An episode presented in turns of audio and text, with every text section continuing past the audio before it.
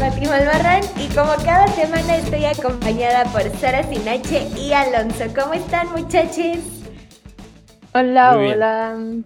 ¿Todo bien acá? Ya los extrañaba. Tenía que tres semanas que no nos veíamos. Sí, como dos, ¿no? ¿Dos? Tres. Ya no sé. Sí, como mm. dos y media. Pone dos y media. Pero sí se sintieron eternas, no manches. Ha pasado mucho en ese tiempo. Sí. Por fin pasó el Super Bowl. No, mi predicción muy errónea de todo. Téngale. Era la de Sari con el medio tiempo, ¿no? Sí, ¿cómo lo vieron? ¿Cómo vieron ese medio tiempo? Güey, creo que solo nos gustó a nuestra generación. Y ya. Eh. Sí, yo me Pero ¿sabes qué? Vi mucho, o sea, como o lo amaron bien cabrón o lo odiaron bien cabrón, pero no vi puntos medios en Twitter. Totalmente. Pues yo soy como punto medio, ¿eh? O sea, creo que fue cumplidor, bonito. Como pusiste tu classy, estuvo muy classy toda la onda. Pero me faltó, no sé, como que cantaran más o algo. O sea, como que Eminem solo fue Lose Yourself, yo me quedé esperando más, ¿sabes? O Snoop Dogg más. O sea, no sé, los Sí, o sea, creo que pudieron omitir a 50 Cent para darles a ellos tres minutitos más.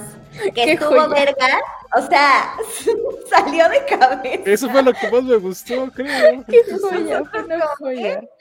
Eh, pero es que, o sea, yo me quedé pensando también como, y cuando sale Anderson Pack, como, a ver, ya no son cinco, son siete personas para 14 minutos. O sea. Sí, no, no mm. da. Bueno, pero Anderson Paak solo estaba tocando la batería, ¿no? Ajá. Que estuvo cool también. O sea, siento que metieron de último momento a 50 Cent porque como Snoop Dogg también tenía su como agrupación con él, Eminem tenía su agrupación con él, 50 Cent tenía su agrupación. Fue como, ay, sí, era el show de Dr. Dre y amigos. Sí, sí estuvo padre.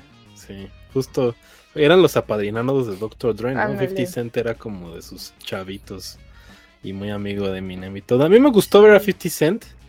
Este, como que logró capturar toda esa esencia del hip hop en esa época que nos tocó como de los 2000 que, que, justo veía el dato que Eminem y Snoop Dogg tienen casi la misma edad.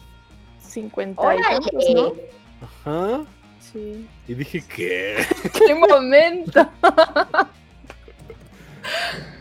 ¿Podrían ser mi papá? Güey, sí. O sea, los dos son grandes, son más grandes que mi papá. Snoop Dogg de octubre del 71 y Eminem de octubre del 72. Sí, qué pedo. O sea, y tú no relaciones que sean contemporáneos. Bueno, sobre todo porque Snoop Dogg empezó antes, ¿no? O sea, su carrera. Y Eminem llegó después, pero pues sí, está muy cagado.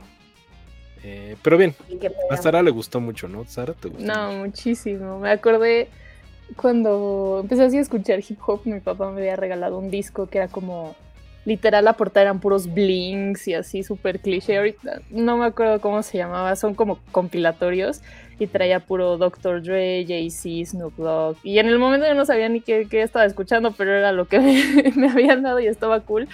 Y ahora que lo vi, sí me, fue, muy, muy nostálgico, me gustó muchísimo. Y obviamente me peleé con muchas señoras en internet por eso. Porque sí me tocó que la tía, que la no sé quién, así de no, pues la verdad es que qué flojera, no entendí nada, viejos señores rapeando y como que chafísima, ¿no? Sí. Pero bueno, fuera del simbolismo que sí fue muy fuerte, sobre todo para el Black History Month y todo esto, musicalmente me gustó. O sea, producción hay detallitos, o sea, como lo de que las casas, aunque tenían razón de ser y todo, fueran nada más de un lado. Como que el otro lado, el público seguro estaba así de, ah, pues algo está pasando allá, padre, ¿no? Pero pues la pantalla le quita el mood. Em, pero sí, sí lo disfruté con, con dentro de la expectativa que tenía, no estuvo tan mal. Sí, yo vi, yo vi gente que estaba en el estadio, o sea, como celebridades o influencers que sigo, y decían, no mames, definitivamente esto está hecho para la televisión. O sea, solo veían las casitas así de lejos sin entender qué chingados estaba pasando. Y vi un video de alguien que estaba más cerca y dice, güey, no, no, no vean el medio tiempo desde el estadio, todo lo arruina, porque subí un video de cómo 50 Cent sale caminando y nada más se agarra tantito para cuando va a salir. Y ya sale y ya sí, o sea, no estaba 50 Cent ahí, estaba abajo, solo se brinca y se sube. Sentadito. Entonces... Igual Dreyes, ¿no? En la transmisión de Estados Unidos antesito de que empezaran a cantar, así los graban caminando llegando al estadio súper anticlimático. De, bueno, pues así que chiste. No manches. pero, bien. Fue, ajá. Y estoy de acuerdo con Sara, sí vi algunos comentarios de gente honestamente ya grande que decían, ¿qué es esto? ¿no? O sea, ahí en mi Twitter. Y mi papá dijo, o sea, estaba comentando en ESPN, en Fox, así como, no, qué grande show. Y mi papá, de, pues, a mí no me pareció. Ni tan pues, grande. Ajá, sí, dije, bueno, sí, seguí con mi vida, ¿no? Pero sí, justo era como para nuestra generación, la neta, ¿no? 100%, 100%. Sí, era muy millennial. Sí, igual vi un tweet que decía, este, ay, qué bueno que ya no están poniendo esas bandas para viejos como los Rolling Stones y no sé qué. Y así de, pero ah. cinco minutos más me di cuenta que es que ya soy yo el viejo, ¿no? Sí, que ya el ruquito era yo. Sí, entonces así pasa. Pero sí, bien, sí yo fui feliz, fui feliz. Padre, cumplidor. Sí. Exacto, exacto. Aunque sí sentí, o sea, como que Mary J. Blige estaba como medio de sobra. Sí, sí, sí, pues es que creo que necesitaban una presencia femenina. Yo hubiera puesto a Missy Elliott, creo. O sea, o algo así. Sí. Mary J. Blige me gusta y todo, pero sí sentía como que no iba con el mood de todos los demás. Pero... Sí. Eh. Güey, todo el mundo comparándola con Yuri en Twitter. Ah, qué poca. Pero Yuri no hace death drops, así que. Sí, ¿no vieron? y más que no, ahorita. Como traía el pelo, pues sí, como Yuri güerilla y tal. La Yuri gringa. No, pues hombre, ni Dios quiere. no, por favor. Pues bien, nos gustó. Sí. Nos gustó. Todo bien. La aprobamos. Estuvo padre. Sí. Pero ya nos estamos desviando, muchachos. Y, Qué raro. y hoy es nuestro fin de temporada. Qué emoción. ¿Creyeron llegar hasta acá? Era pues incertidumbre, ¿no? Ajá.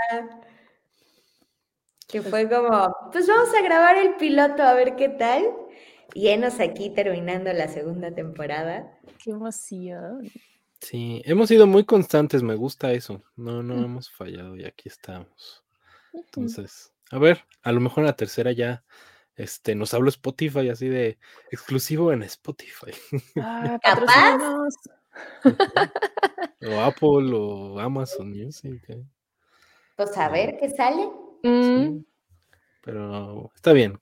Qué bueno que llegamos a nuestro final de temporada. Me gustaron muchos episodios de esta temporada. El de FIFA me gustó. Los recuentos de los covers, ay, mano, eso sí estuvieron medio. Estuvo denso, sí. los soundtracks. Los soundtracks, sí me gustó mucho. Este, las teorías de conspiración ahí con con eh, Kurt Cobain y todo. Muy bien. Melissa Vandela. Ah, claro. sí, la, la, principal representante. Y eh, eh, los protagonistas de esta temporada, los Monskin. Claro que sí. Siempre. Y lo peor es que, güey, tengo tres canciones de ellos en mi Apple Music. Sí, pues yo creo que todos, ¿no? Pero siempre presentes. Muy bien. Y el programa de hoy está especial porque vamos a hablar de guilty pleasures, pero con el disclaimer de que, pues esto del guilty pleasure no nos encanta porque, pues la neta, te gusta o no te gusta. Eh, pero logramos escoger cada uno una listita como de 10 cosas que son nuestro guilty pleasure. ¿Y, quién quiere empezar? Mm, ya no sé cómo va el orden. A ver, que empiece Sara, luego yo. Empiezo yo, empiezo yo. Sí, que cierre. Sí, pues nada. Cosas que no esperarían que sin H ame con amor y locura. En la primera está Pitbull. la verdad es que dentro de esta época que tenía en la adolescencia de escuchar hip hop y tal, pues también estaba la época del general y, estaba Pitbull como solista antes de todas sus 80 mil colaboraciones. Y me latía, pero ya que se hizo famoso, dale, eh, no sé, agarró agarró muchísimo impulso y se hizo como el himno de la fiesta, siento yo. En todas las fiestas había al menos una canción de Pitbull, era lo que te ponía de buen mood. Yo sé que llegó al punto de hartar porque sí estaba en, hasta en la ensalada el señor. Pero a mí su actitud era lo que me caía increíble porque él no le importaba. Él sabía que estaba haciéndose de un barote. Él solo decía dos, tres palabras en la canción, se ponía un traje y era feliz y vivía la vida.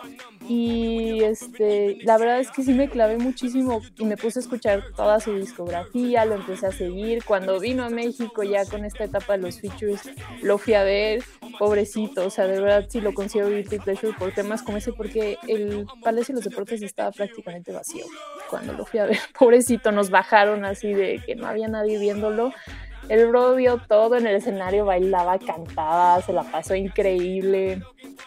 Me, sentí muy mal por él, pero dije, pues sí, o sea, no es de esos artistas que, que tengan un fandom tan comercial o tan, este, te pones tu canción para la fiesta o sabes una que otra él, pero así como seguirlo a él como artista y toda su trayectoria y demás, pues no, según yo no es tan común.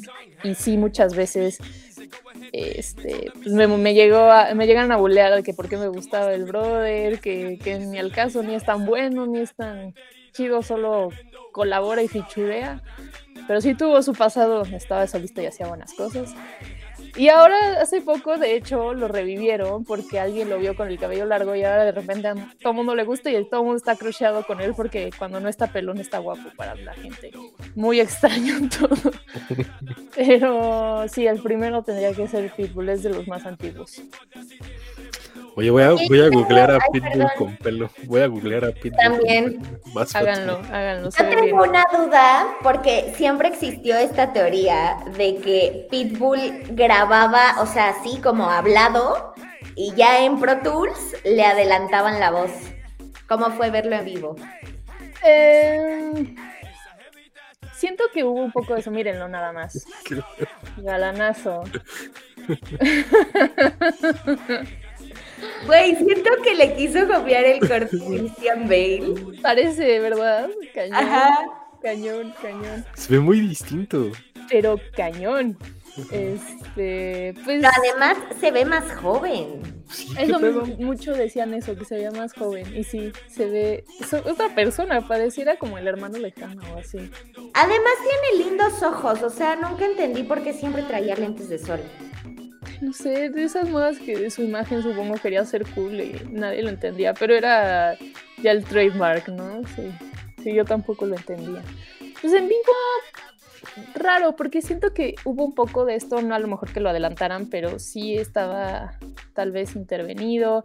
Pues lo que hacía era más, como les decía, echar la fiesta, más que estuviera cantando una lista de canciones, fuera de las que tenía él antes, este, pues era la canción, el track y él de repente entraba en las partes que le tocaba, pero más en esta onda de fiesta que de, una presentación musical.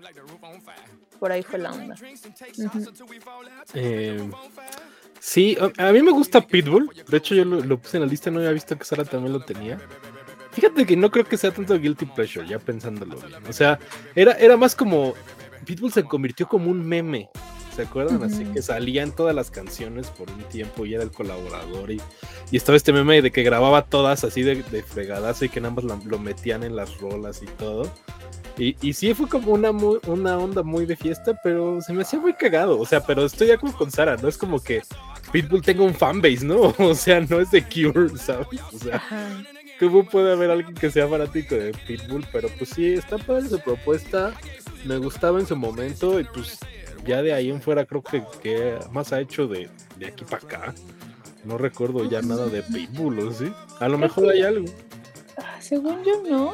O sea, pero lo que se dedicó a hacer fue como su vida personal, así de terminar la carrera y ser un hombre de bien y hacer las cosas como que tenía pendientes de su vida personal, por lo que había entendido.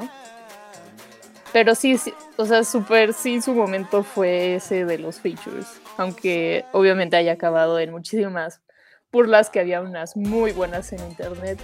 Este, pero sí, o sea, yo eso, por eso lo consideraba guilty, porque la gente genuinamente le sacaba de onda que a alguien le pudiera gustar tanto o que lo siguiera tan con tanto fanatismo, si era nada más, sí está cagado y no está mal, pero pues no es como que lo voy a traer conmigo, ¿no? O sea, ni me va a importar si después sigue haciendo música o no. Y yo, sí lo seguía. No, Pitbull, no nos dejes. Sí, sigue haciendo música, por ahí tiene un featuring con Farruko, el Alfa hace 10 meses, hace 5 meses con Anthony Watts, que no sé quién sea. me imaginé en un video de su graduación. Otro temazo que se llama Mueve la cintura, güey. Lo escuché. Eh, I believe that we will win. No, no tengo idea, le super perdí la pista. Yo estaba tratando de recordar que era lo último que había escuchado de Pitbull y me acuerdo que fue el cover de, África de Toto. Bueno, que traía la parte, que traía la mm, parte de que sale en la película de Aquaman. O sea, Sí, rarísimo además. no, era cover o, si era cover, pero creo que traía el sampleo o él hacía la canción. Ahorita, ahorita lo busco, pero fue lo primero que me vino a la mente esa parte de, de Pitbull de, de África. Sí. Como estoy confundiendo. Creo que... Sí, Ocean to Ocean. Lo último Ocean to Ocean. Perdón. Es la de Rain Over Me. O, o, esta que tenía con Neo, The Time of Our Lives. Ella ya tiene siete años. Eh, sí, la de Ocean to Ocean, que es la que yo decía, traía este cacho de, de África, de todo. Está bien raro. Sí, eran cosas rarísimas. Y él las hacía con tanta seguridad que era. ¿En serio? ¿En serio? Este, sí, tenía unos padres. hacía el tema de la última de Hombres de Negro, bueno, de la 3. Mm, estaba padre la de Back in Time y. Este. Tenía unas él solito como la de I Know You Want Me. esa época de Of the Rules Ceremonies y así se me hacía muy buena. y el taxi, ¿no? Tres, cuatro. Dale. Esa sí me choca, la del taxi sí no me gusta. Y es cover, por cierto. ¿A poco? ¿De quién? Ay, es una canción. El otro día mi hermano me puso la original. Es como una onda más de reggae. Maxi, single se llama en la original y habla de una maxi, la canción es de una maxi y se le hizo chistoso cambiarla a un taxi, nada que ver, pero sí ya existía. Ok, no tenía idea tampoco. Pero bien, Pitbull. Hay una que siempre saca a Ellen DeGeneres. ¿Cuál es la de.? Es como de fiesta esa. Fireball. Ándale, Fireball. Fireball. Para la fiesta. Pero sí, justo muy de fiesta, muy de fiesta. Los clips de este episodio van a ser Alonso cantando Pitbull. Sí, pues es que me, verían las canciones así. Son buenas. Pitbull, este. Sí. Pero sí, es como para escucharlo en una fiesta, o sea. Ah, sí, o sea, no para estar echado viendo al techo, escuchando Pitbull. Sería muy raro, ¿no? Así que Disasociación. Pero bien, yo pruebo pues Y si es guilty pleasure, tienes razón, Sara. Sí, apruebo. sigamos, sigamos. Vas, Alonso. Este, eh, el primero en mi lista, siento que es una cosa así que me van a decir que pedo, pero eh, es que eh, me gusta mucho mi banda el mexicano, que que obviamente lo topan por, por este por Mambo Lupita y por Ramito de Violetas. Ramito de Violetas, este eh, ¿cómo se llama? De Bueno, eh, también esa. Este ¿Sabes qué? Perdón que te interrumpa. ¿Sabes qué nunca entendí de Ramito de Violetas? O sea, ¿Por qué era feliz en su matrimonio si el marido era el mismo demonio, güey? Pues sí, tienes razón, ¿por qué diablos, no? Era satánica, güey. sí, qué pedo. Nunca lo había pensado. ¿eh? No, sí, sí estaba muy inconsistente, porque además en la fiesta la cantas y la cantas y dices, no, pero ¿por, ¿por qué? y, te escuchas. Como la chona. Verse la de la verga, ¿no? Y que le escribía cartas al marido escondidas. Porque eso es lo que lo, como que la motivaba. Entonces, sí está raro. Sí, güey. Copacabana, pero saliendo mal. Este. El inicio de las relaciones tóxicas. Que esa es cover, de hecho, también es un cover. La de Violetas es cover. De otra rola, como de un español, que no me acuerdo. Porque yo creo que la primera vez que la escuché así bien, dije, ¿qué pedo con mi banda en mexicano? Son los este, cantautores de la década, porque la canción es buena, o sea, la lírica de la canción y de lo que te hablo está padre, pero sí se sentía fuera de lugar como con ellos cantándola. Entonces me puse a buscarla y dije, pues era un cover que no tiene nada que ver con mi banda en mexicano. Este, y obviamente la original es más balada, o sea, como pues te da todo el sentido. Pero sí tienen otras como. Aquí, tengo mi Apple Music, la de Ayúdame, que es la que decía. Mame mi momu, este, para que lo bailes, este. Eh, no sé, o sea, siento que son muy buenos músicos, neta. O sea, obviamente el género, pues es como de. Igual es como de boda. O sea, mi banda mexicana es para escuchar en una boda, en una fiesta, ¿no? Y no es algo que tú dirías, güey, qué pedo, porque es fan, ¿no? A menos que sea un señor ya cuarentón o cincuentón que le encanta el irmán del mexicano. Pero no sé, se hace que tiene una propuesta padre, porque muchas de las bandas eh, que conocemos, pues sí, o sea, son los 30 mil miembros de la banda con el señor Lizárraga y toda esta cosa. Pero mi banda el mexicano siempre era como más electrónico. ¿Saben? Era como una onda electrónica, movidona, de fiesta. De... Pues sí, y, no sé, no sé me gustan. Y la verdad es que a veces los pongo así de, si estoy trabajando, pongo así Mambo Lupita y, me da mucha felicidad. Y me da gusto que los tengan en, las partes de estos carteles que ya saben que, que, son como el Mexican Curious, así de Coachella, mi banda el mexicano, Vive Latino, mi banda el mexicano. Entonces, está cagado, me gusta y, sí es cierto que es Guilty Pleasure porque no es así como que yo los presumiría con otras bandas. no sé qué piensan mi banda el mexicano. Sí, pues sí, sí, sí está, sí está bien guilty eso, ¿eh?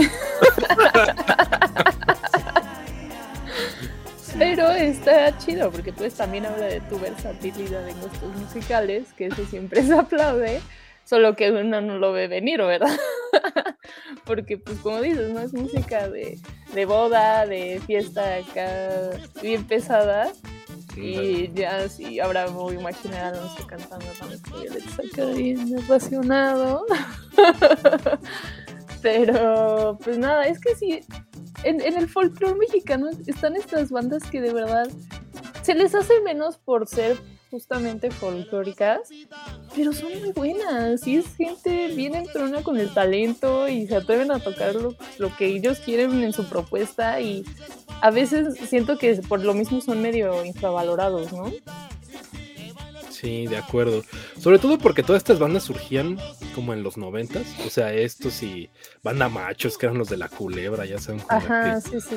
En la infame La culebra por Colosio y este, tanta. Como que la gente era como esta lucha de clases que ahora ya no se ve tanto, pero en esos tiempos sí, estaba. como de clase alta contra clase baja. Y pues esas canciones se acostumbraban en fiestas de barrio, ¿no? Y decían las señoras este, copetudas de Polanco que qué pedo que era esa madre, ¿no? Este, entonces, sí lo entiendo, eh, pero como que ahora se han aceptado más. O sea, desde que tengas allá Los Ángeles Azules con Jimena Sariñana, con Jay de la Cueva, que la colaboración de la Sonora Dinamita con este el, de Fabulosos Cadillacs, ¿no? Este Vicentico. Eh, creo que es con otros, pero bueno, ese tipo de colaboraciones como que le han dado más visibilidad a toda esta música regional mexicana que se había perdido por esta, como estaba diciendo, como esta lucha de clases y a la gente que le daba pena decirlo, ¿no? Entonces, pues sí, está, está padre que se haya retomado todo esto, pero pues sí, sí es Guilty Pleasure, si te gusta mi banda mexicano. La neta sí. Sí, Fátima odia la banda y todo eso, lo que tenga que ver, ¿no? Pero, o sea, mi banda el mexicano está cagado. Creo que hasta los vi en el Vive Latino de hace tres años. No me acuerdo la fecha. Tres o cuatro, creo. Pero están muy cagados. Eh, pero pues sí. O sea, yo no tengo una canción de ellos en mi Apple Music, por ejemplo. Eh, no me sé más que la de Ramito de Violetas. Y además, o sea, no es una canción que me dé orgullo saberme tampoco. Pero todo el mundo la canta en las fiestas, así es una gente de hipócrita. Ya, en la peda, igual. Sí. Este, Mamo Lupita es Pero a probar. Rescatamos Mamo Pero quiero totalmente. hacer la, acotación de que no soy fan de la banda. Mi banda el mexicano siempre he pensado yo que era es como una onda electroregional Sí, que empezó con estas cosas mezcladas. Ya luego se volvió más comercial, pero sí fue muy pionero. ¿Vieron en el Guadalupe Bali? No me suena. No, creo que esos eran este. ¿Cómo se llaman? Dos güeyes. Se me olvidó el nombre de estos dos dudes. Pero. Sí, sí. Los este... Bob Moses. No. no, no manches. Sí. Angus, Angus, y Julie Stone. ¿no? No, sí, estuvieron en el Guadalupe Valley del 2017. Ah, mira, y mira, todavía trabajamos ahí en, este, en nuestra Yo ya no. Yo, yo todavía estaba, pero Creo nunca, que esa fue mi última nunca me llevaron a ningún Guadalupe. Nunca fui. A nadie. ¿Te imaginas, o sea, lo no. surreal de ver a mi banda el mexicano en un viñedo acá bien mamador? ¿Qué creo que la curaduría? No va ni, ni, de a pedo. O sea, va en un, en un, festival grande como el Corona o el Vive Latino, donde pues, hay muchas opciones, pero pues sí, como que en el viñedo ahí con, con Enrique Olvera cocinando y escuchando Ramito de Violet está raro. Pero bueno, cada quien. Vas tú, Fatima, con tus gritos. Va, pues. La primera que voy a decir es Dana Paola, porque, o sea, no, no, no es como que la he tratado, ¿verdad? Pero siento que es una persona que me caería mal, ¿no? Y que además su papel de en Elite, siento que le sale muy natural porque así es ella. Entonces, sí me da muchísima pena decir que tengo tengo como 10 canciones de Dana Paola en mi Apple Music. Empezamos en la época de Agüita. Eh, Malafama creo que es mi favorita, la verdad. Me gustó que su disco, este, el de Knockout, lo hizo con Zack. Entonces, de ahí la neta es que bajé medio disco. Pero mi favorita es la de Taco. Eh, y también tengo algo con la de Mía. La de ay, ay, ay, ay, ay. Güey, fue de mis canciones más reproducidas del 2021. Está como en el lugar 70. Ay, no. No, güey. Súper reproducido. Lugar 815. No, pues, güey, o sea, estar en mi replay, que solo trae 100 canciones, uh -huh. y fue de no mames, sí la escuché un chingo. Pero. ¿Les gusta Dana Paola? ¿Les gusta Agüita? ¿La mala fama? Eh, yo la neta no, nada, nada, nada, nada, Dana Paola no me late nada. ¿Sabes qué? Como de esa onda, siempre fui más fan, que yo sé que no son contemporáneas, pero Belinda sí me gustaba. Belinda o sea, no es guilty pleasure. No, yo siento que Belinda sí es guilty pleasure. Híjole, saberse los discos completos no sé en dónde entraría, pero sí me lo sabía. Sí, o sea, yo sí también. No me sabía los discos completos como no, Sara. Yo sí pero sí escuchaba. Yo los tengo. Sí, Mira, voy a ir por uno para que vean que estoy dedicando. A ver, tráetelo. Mira, Dana Paula sí tenía como la mala fama y estas que se hicieron muy virales. Llegaron, llegaron a todos lados y de repente no te dabas cuenta y ya la estabas cantando, ¿no? Y creo que me pasó mucho eso. Sin que la siga necesariamente, o sea, no, no la sigo en redes ni sigo su trayectoria musical. O sea, sí veo que de repente llega a musicales o empieza a crecer a representar Puma, cosas así. Pero en realidad como que más sé de ella por mi novio que trabajó con ella algún tiempo.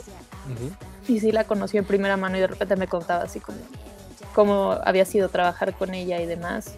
Pero pues así como que saliera de conversación de, ay, mira, va a estar en tal musical o ya va a salir en esta película, pero de ahí no pasaba, la verdad, sí, justo como mala fama y esas las, las escuchaba, no las tengo en mis listas, pero pues aquí low profile de repente si está sonando, pues sí la empiezo a cantar, ¿no? Sin darme cuenta. Oye, bueno, yo contrario a lo que dice Fátima, siento que Dana Paola se ve relax, o sea, se ve cool, chida, entonces eh, la experiencia con tu novio, ¿cómo fue? Si lo puedes decir. Sí, no, o sea, él ha dicho que, o sea, lo que trabajó con ella, el tema eran los papás. O sea, que ella por sí sola es tipaza y muy agradable, pero teniendo a los, a los papás encima sí se hacía como ya más especial y ellos se ponían muy encima de ella y como de ver a los demás para abajo porque tú eres la estrella. Entonces a lo mejor eso también puede influir dependiendo del contexto, como la actitud que tenga. No sé. Porque contrario a Dana Paola, Belinda sabemos o sé yo de primera mano que sí es una mamona. Me han contado unas historias ella que sí digo, chao. Sí, es una No, hombre, y acaba de, carta, de, de, cartar, de cortar con Nodal. Se viene, se viene discazo de Nodal, güey. sí que sí. Ah, fan de la Pop. Buenísimo ese disco. ¿Ese qué canciones trae, Fatima? Este, ahora verás, trae Lo siento, Ángel, Boba Niña Nice. No, sí, ese es el chido. Princesa, niña de ayer, no entiendo. ¿Dónde iré yo? Voy a conquistarte, lo puedo lograr sin dolor y fuerte. Guay, de 13 canciones, 10 eran putazos. Sí, la de yo voy a conquistarte la tenía en los discos que hacía de canciones románticas. No, así, buenísima, buenísima.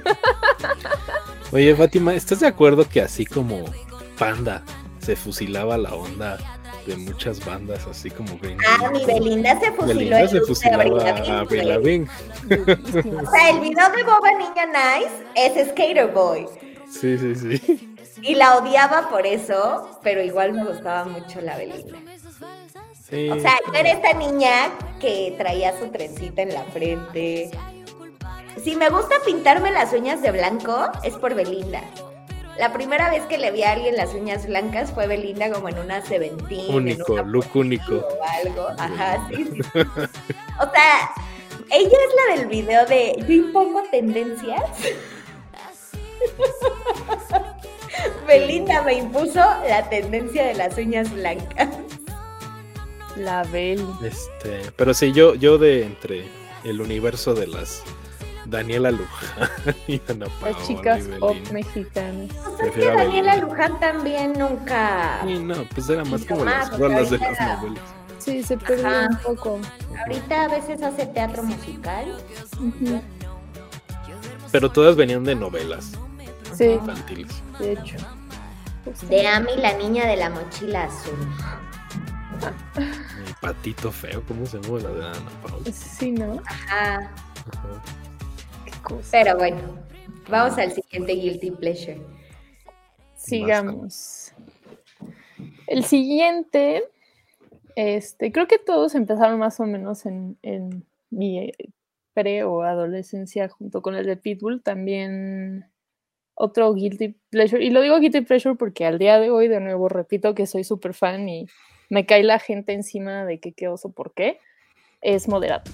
en programas anteriores ya había dicho, ya había expresado mi fanatismo, que, que sí, casi, casi era yo fandom tóxico defendiéndolos. Ah, este, pero nada, la verdad es que sí me encantan mucho, o sea, todo lo que han sacado lo, lo tengo, los he escuchado, los he ido a ver a todos los auditorios nacionales, a los este, Palacio de los Deportes, que si iban a una fiesta en una universidad, ahí estaba.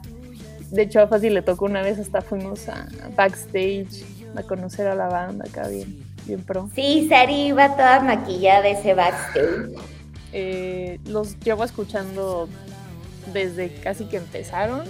Me los presentaron mis papás porque era más, este, los ubicaban por generacionalmente hablando, eran, eran de la edad.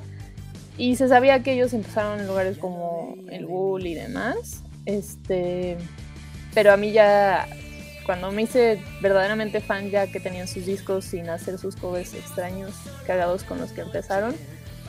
Y la verdad es que sí, los he seguido cada disco que han, que han sacado, si sus videos, si sus conciertos, si van al auditorio, si van al palacio, si van a una escuela. Este, ahí estoy siempre súper formadísima, maquilladísima, súper emocionada. Este, la Fati la ha tocado, veo el fanatismo y, verme en el concierto de Moderato cantar todas hasta que me, quedo sin voz. pero eh, antes a mí me daba muchísimo orgullo decir que yo los amaba. Ahorita otra vez, pero hubo un momento, una época que justo estaban como en su boom con sus canciones originales que la gente se burlaba y me decían como, ah, no más, los moderasco, esos que son super posers y no son en serio y son copiones de, del glam y de todo este rollo, entonces como que pues, ni son en serio, ¿no? ¿Qué, ¿Qué, les sigues? Pero yo como lo veía era, pues sí, eso es lo que son y así hay bandas, no, no se tienen que tomar en serio para ser buenas, ¿no? Y la verdad es que entre ellos, o sea, los músicos que la conforman son muy buenos músicos, tienen otras cosas. sabemos que de ahí sale Fobia, sale Titán, salen Los Señores, Gran Sur. Este. Y nada, la verdad, yo soy súper, súper fan. Eh, amo y adoro a sus miembros porque también eh, los he llegado a conocer más en persona y son tipazos, son muy buenas personas. Este, pero sí es algo que no sé por qué si les da, si, si porque no les gusta la gente les da pena o, o porque hay tanta burla hacia la banda, fuera de, lo que ellos eran como de, de guas en su momento, ¿no? Pero a mí se me hacen muy buenos en el tema del rock mexicano más actual, o sea, fuera de lo que hubo en los 90s y los 80s. Pues ellos venían como jalando esa parte y recuperando lo que se estaba perdiendo a su manera, pero pues lo hacían bien y de hecho van a, se separaron según, ahora regresaron según, van a tener otra vez conciertos, supongo que les dio un poco de hambre, pero pero nada, sí, la verdad es que hasta soy fan, así registrada del Moderato Army, fui de las primeras 30 personas en registrarse. Lo que puedo decirles de, lo fan que soy es, muy poco y por eso ya mejor lo mantengo low price. Los que lo saben, lo saben y bueno, pues ya ni modo. Este, yo creo que hubo una época, sobre todo cuando estaba justo la colaboración de Moderato con Belinda, que era este cover de Timbiriche, este, Muriendo Lento y demás, que sí eran así, estaban, yo creo que ese fue su tope de popularidad de Moderato, toda esa época. Y el detector de metal y toda esta onda. Y siento que ahí no eran tanto guilty pleasure, porque pues, los escuchabas en todos lados, ¿no? Es como, bueno, como mencionamos a Pitbull hace rato, ¿no? Tuvo su época en la que escuchabas en todo. Pero siento que después de eso, Sara, sí ya era como un nicho bien raro, ¿sabes? O sea, que alguien siguiera siendo moderato hasta ahora, sí entiendo el guilty pleasureismo y sí entiendo toda la onda.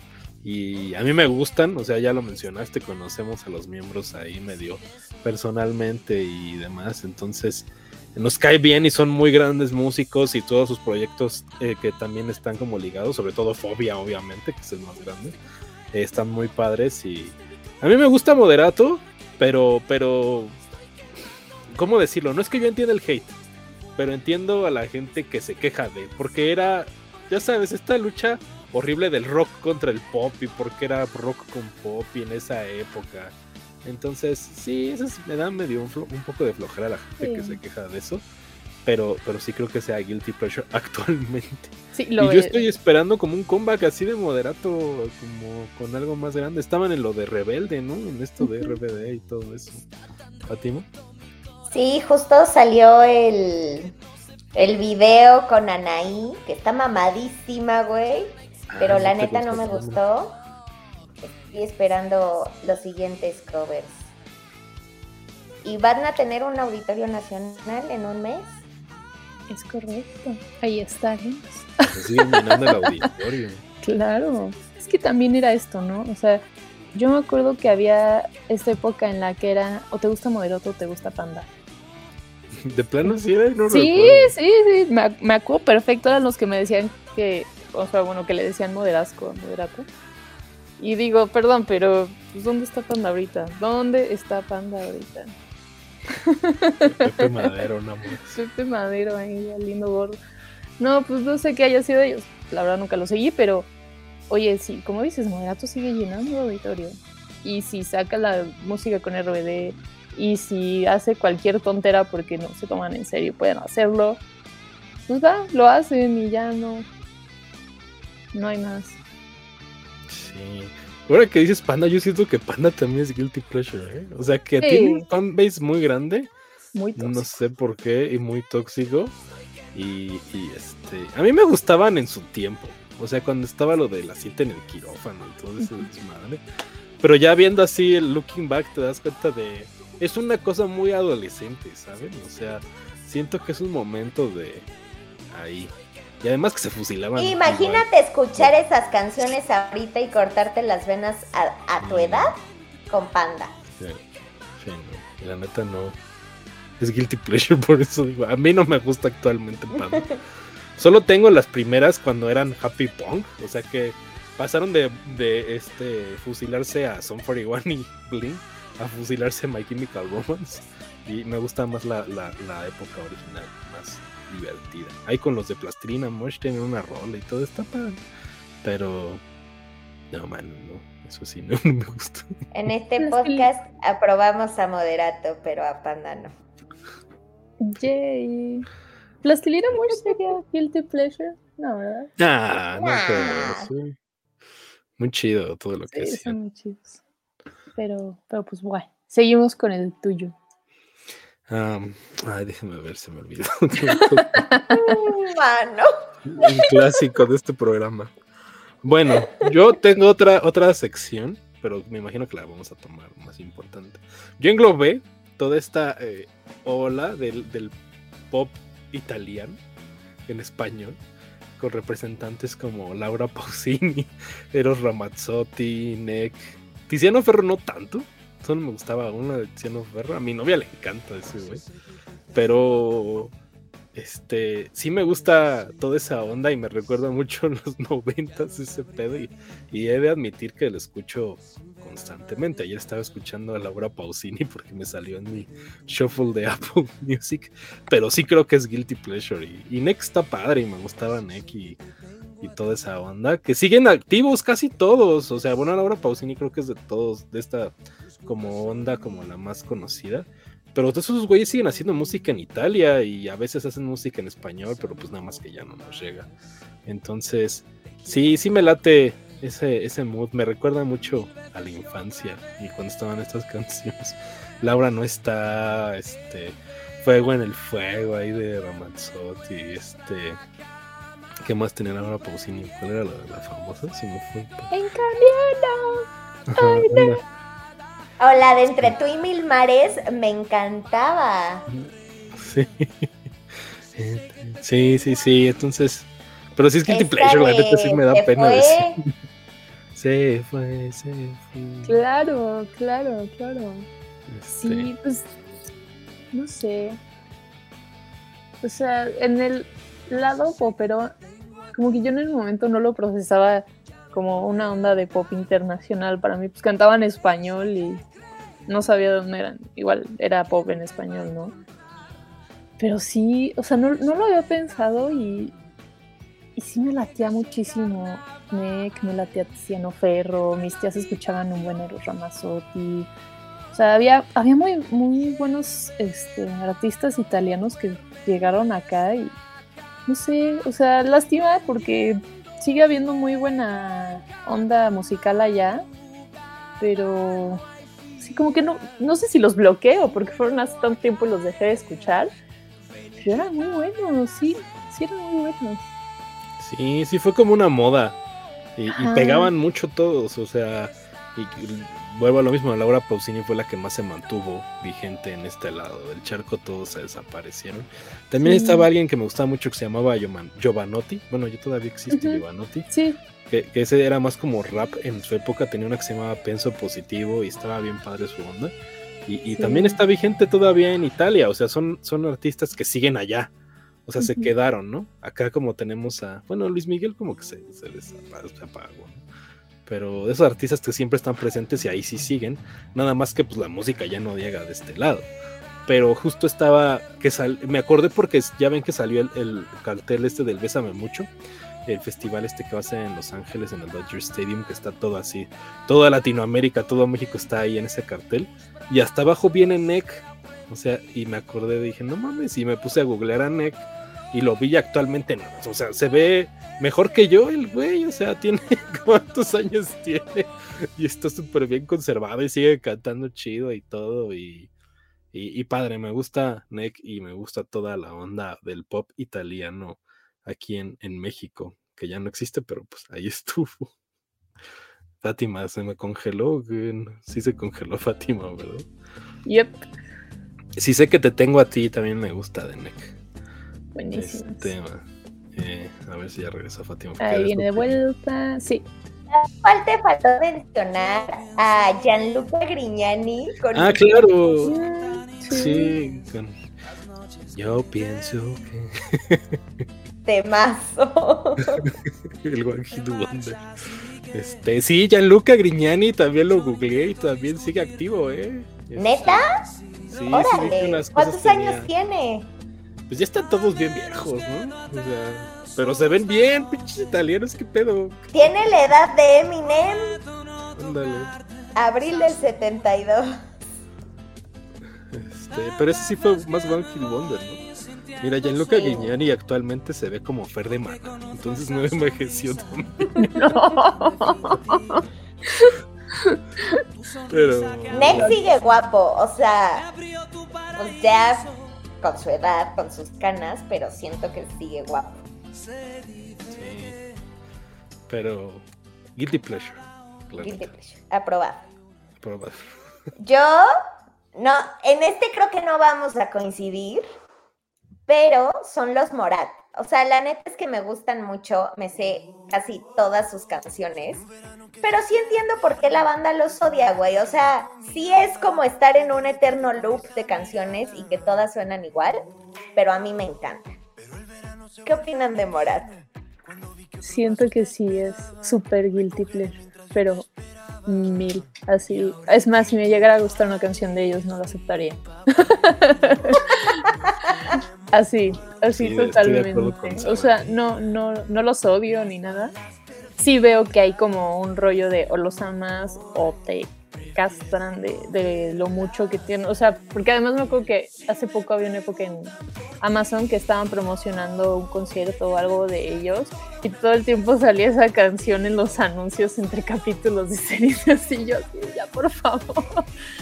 Pero pues sí tengo amigos que y amigos que no son de la generación para seguir a Morat más grandes que los han visto aquí, si los ven en Estados Unidos, los van a ver en concierto en Estados Unidos y una onda así súper clavada. Y no lo comparto, la verdad. O sea, es pop y hay muchas cosas que están súper pegajosas, y entiendo por qué gustan, pero no, no sé, no soy tan fan, sí creo que sí es como súper guilty, a menos que ya seas como seguidora number one de ellos. Siento que es guilty para nosotros. O sea, para cualquier mortal es como de, ah, pues está chido, Pero incluso... no, no, no. Eh, o sea, generacionalmente siento que es el tema. O sea, generaciones más hacia One Direction y así, tal vez. Es como el público, pero que les guste a gente de nuestra edad, a lo mejor es lo que no machearía y por eso sería guilty. Pues a lo mejor. o sea, Sí, también por... O sea, ¿sabes qué? Estaba pensando que Fátima siempre dice, no, pues es que soy la morra básica. Ya me, ya me. Este, creo que lo más básico que has dicho en este programa, Fátima, es esa madre. la neta es que se me hace bien básica esa morra. Este... ¿Sabes qué? Los vi en la Fórmula E creo que del 2018 o del 2019, porque una amiga muy cercana le mama Morat y a mí los cochecitos. Entonces me dijo, güey, pues cuesta 200 pesos, yo veo a Morat y tú a tus cochecitos. Eh, y la neta, o sea, por 200 pesos, después de ver la carrera, ver a Morat, no me molestó para nada. Ni 10 pesos pagaba. ¿eh? Güey, pues que además hubo show de stand-up, entonces vi a Alex Fernández, a Ray Contreras, a Mario Bautista y a Morat. No, pues por, 200 pesos saliste ganando, ¿no? Era como tardeada ahí de la universidad. ah, literal. Y como que sí empecé a bajar música, porque ese día, güey, no me sabía ninguna canción de Morat. Y de ahí ah, dije, ah, voy a bajar varias. ¿Y qué tal? ¿Sí? ¿Está bien? ¿O solo te gusta una y ya? No, sí tengo varias. O sea, creo que mi favorita y la que más tengo presente ahorita es la de No se va. Pero sí tengo muchísimas. Sobre todo, también me gustan mucho las dos que tienen con Aitana. Porque Aitana me gusta mucho. Eh, la de Mi Nuevo Vicio. Bueno, y la de Cómo te atreves. Todos la hemos cantado pedos. Yo no. Pero mira, te voy a decir qué pasa, por qué digo el guilty pleasure. Yo he ido a varias fiestas de graduación de, sobrinos y de mi cuñada y así, y suena mucho Morat. Y ellos, para ellos es, normal, o sea, es como, pues está bien, es lo que suena en el radio, ahí está. Por eso siento que para ellos no es guilty pleasure, pero si tú, siendo fan de Bjork, dices, no mames, es que me gusta Morat, pues sí es como de, ¿qué pedo? ¿Qué pasó? O sea, Siento que ahí está el guilty pleasure de nuestro sector socioeconómico activo. Sí. Pero bueno, está bien, Fati. Vamos con el siguiente de Sari. Vamos con el siguiente. mi siguiente es Ricardo Montaner. Y ese también le atribuyo un poco lo guilty pleasure por la parte generacional, porque no corresponde a nuestra generación. O sea, a nosotros ahorita ya nos tocó sus hijos y el cuñado y toda esa familia, ¿no? Pero el, este, el papá como tal, pues era más de los 80s, 90s, inicios de los 90s, pero más para atrás. Y la verdad es que de chiquita lo escuchaba muchísimo. Y tenía una versión de Un Mundo Ideal de Aladdin en español, que yo ubicaba mucho, pero pues, lo escuchaba y tal, y Decía, ah, es el señor que canta canciones de Disney, ¿no?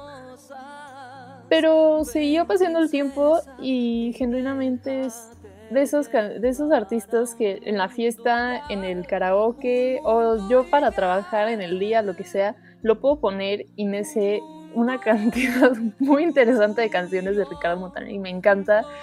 Y me ha dado mucho coraje no poder ir a verlo en vivo porque ha venido varias veces. Este, pero sí, es, de esos gustos que justamente por lo que a lo mejor sabe la gente que yo escucho, mi estilo, mi onda, no sé cómo lo quieran decir, no lo esperan, no lo ven venir así como que es música de señora, ¿no? Pero la verdad es que me encanta, es de esos este, cantantes hiper, súper melosos y románticos o dramáticos que se me hacen maravillosos y, y que creo que está bien que ahorita ya no haga música, sino más bien apoya a sus hijos, pues ya es este, la generación a la que le toca recibir sus talentos, pero no sé, se me hace que era de esos artistas que en su momento fue muy grande y se fue perdiendo y, y ahorita ya pues nada que ver, ¿no? Que alguien te diga que le gusta Ricardo Montaner. Este, a mí también me gusta Ricardo Montaner, la neta. ¿En serio? este, pero sí ya, eh, sí está ya outdated. o sea, de por sí, o sea, ya de por sí hace años, ¿no? Me gustan muchas canciones de Ricardo Montaner y me gusta mucho su estilo y, y su onda. Este, la, la, de la de Un Mundo Ideal era la versión pop de la película. que las de Disney siempre tenían la versión de la película y la versión pop que cantaban otros como Luis Miguel, Cristina Aguilera y tal, y cambiaban un poco la letra, ¿no? Y sí, yo también recuerdo mucho su versión de la canción de Aladdin y todo. Y, me gusta Ricardo Montaner, no, no lo escucho tan seguido, pero sí tengo bastantes canciones de él así en mi, en mi iPod. Decía Fátima en el WhatsApp que, que mi iPod. ¿Del iPod? ¿Desde cuándo? Este, pero fíjate que, que ahora la gente lo reconozca por los hijos me molesta. Ya sé, pues nada que ver, pero pues, bueno, al menos saben que existe y que tenía muy buena música. y que se hiciera como una onda Osborne's Kardashians. no relacionaría a Ricardo Montaner con ese pedo. Con meterse en eso, sí, no, yo tampoco. Pero, ¿te gusta Ricardo Montaner, La neta no lo vi venir de ninguno de los dos. Tengo muy presente la de tan Pero no me acuerdo de más canciones de Ricardo Montaner, honestamente no me molesta, o sea, lo escuchaba como con mi abuela o mi bisabuela, ya sabes, que ponían Amor 95. y siempre estaba Ricardo Montaner, entonces no me molesta, pero pues no, no tengo ninguna canción de él en mi iPod. en el iPod. En el iPod Touch Shuffle. Shuffle, no. Sí, yo sé pruebo Ricardo Montaner, la neta. Es, es buenazo, es buenazo. Este, oh, voy otra vez, me volvió a Sí, te toca. ¿Sabes qué? Creo que aquí te puedo interrumpir. porque puedo seguir esta línea de los Montaner, güey, porque me da muchísima culpa. Maui, Ricky y Camilo, güey. Pero tengo canciones de ellos. Dios. O sea, esta de la de apenas somos dos desconocidos. Me encanta, güey. Qué cosa. Pero me da muchísima culpa, como, güey. ¿Cómo que te gusta Mau y Ricky Montaner, güey? Sí, este. Pues mira, yo te hago segunda, porque iba a mencionar justo que tengo algunas canciones de Camilo en mi iPod.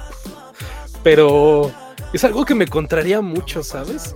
Porque sí siento que es una porquería musical, o sea, este, no sé, o sea, me estoy bien contrariado siempre porque el otro día estaba viviendo un TikTok de que el güey era famoso desde niño, o sea, se llamaba el niño de las palitas o una así. Verga. Ajá, y salían las revistas teens y todo, el, el Camilo.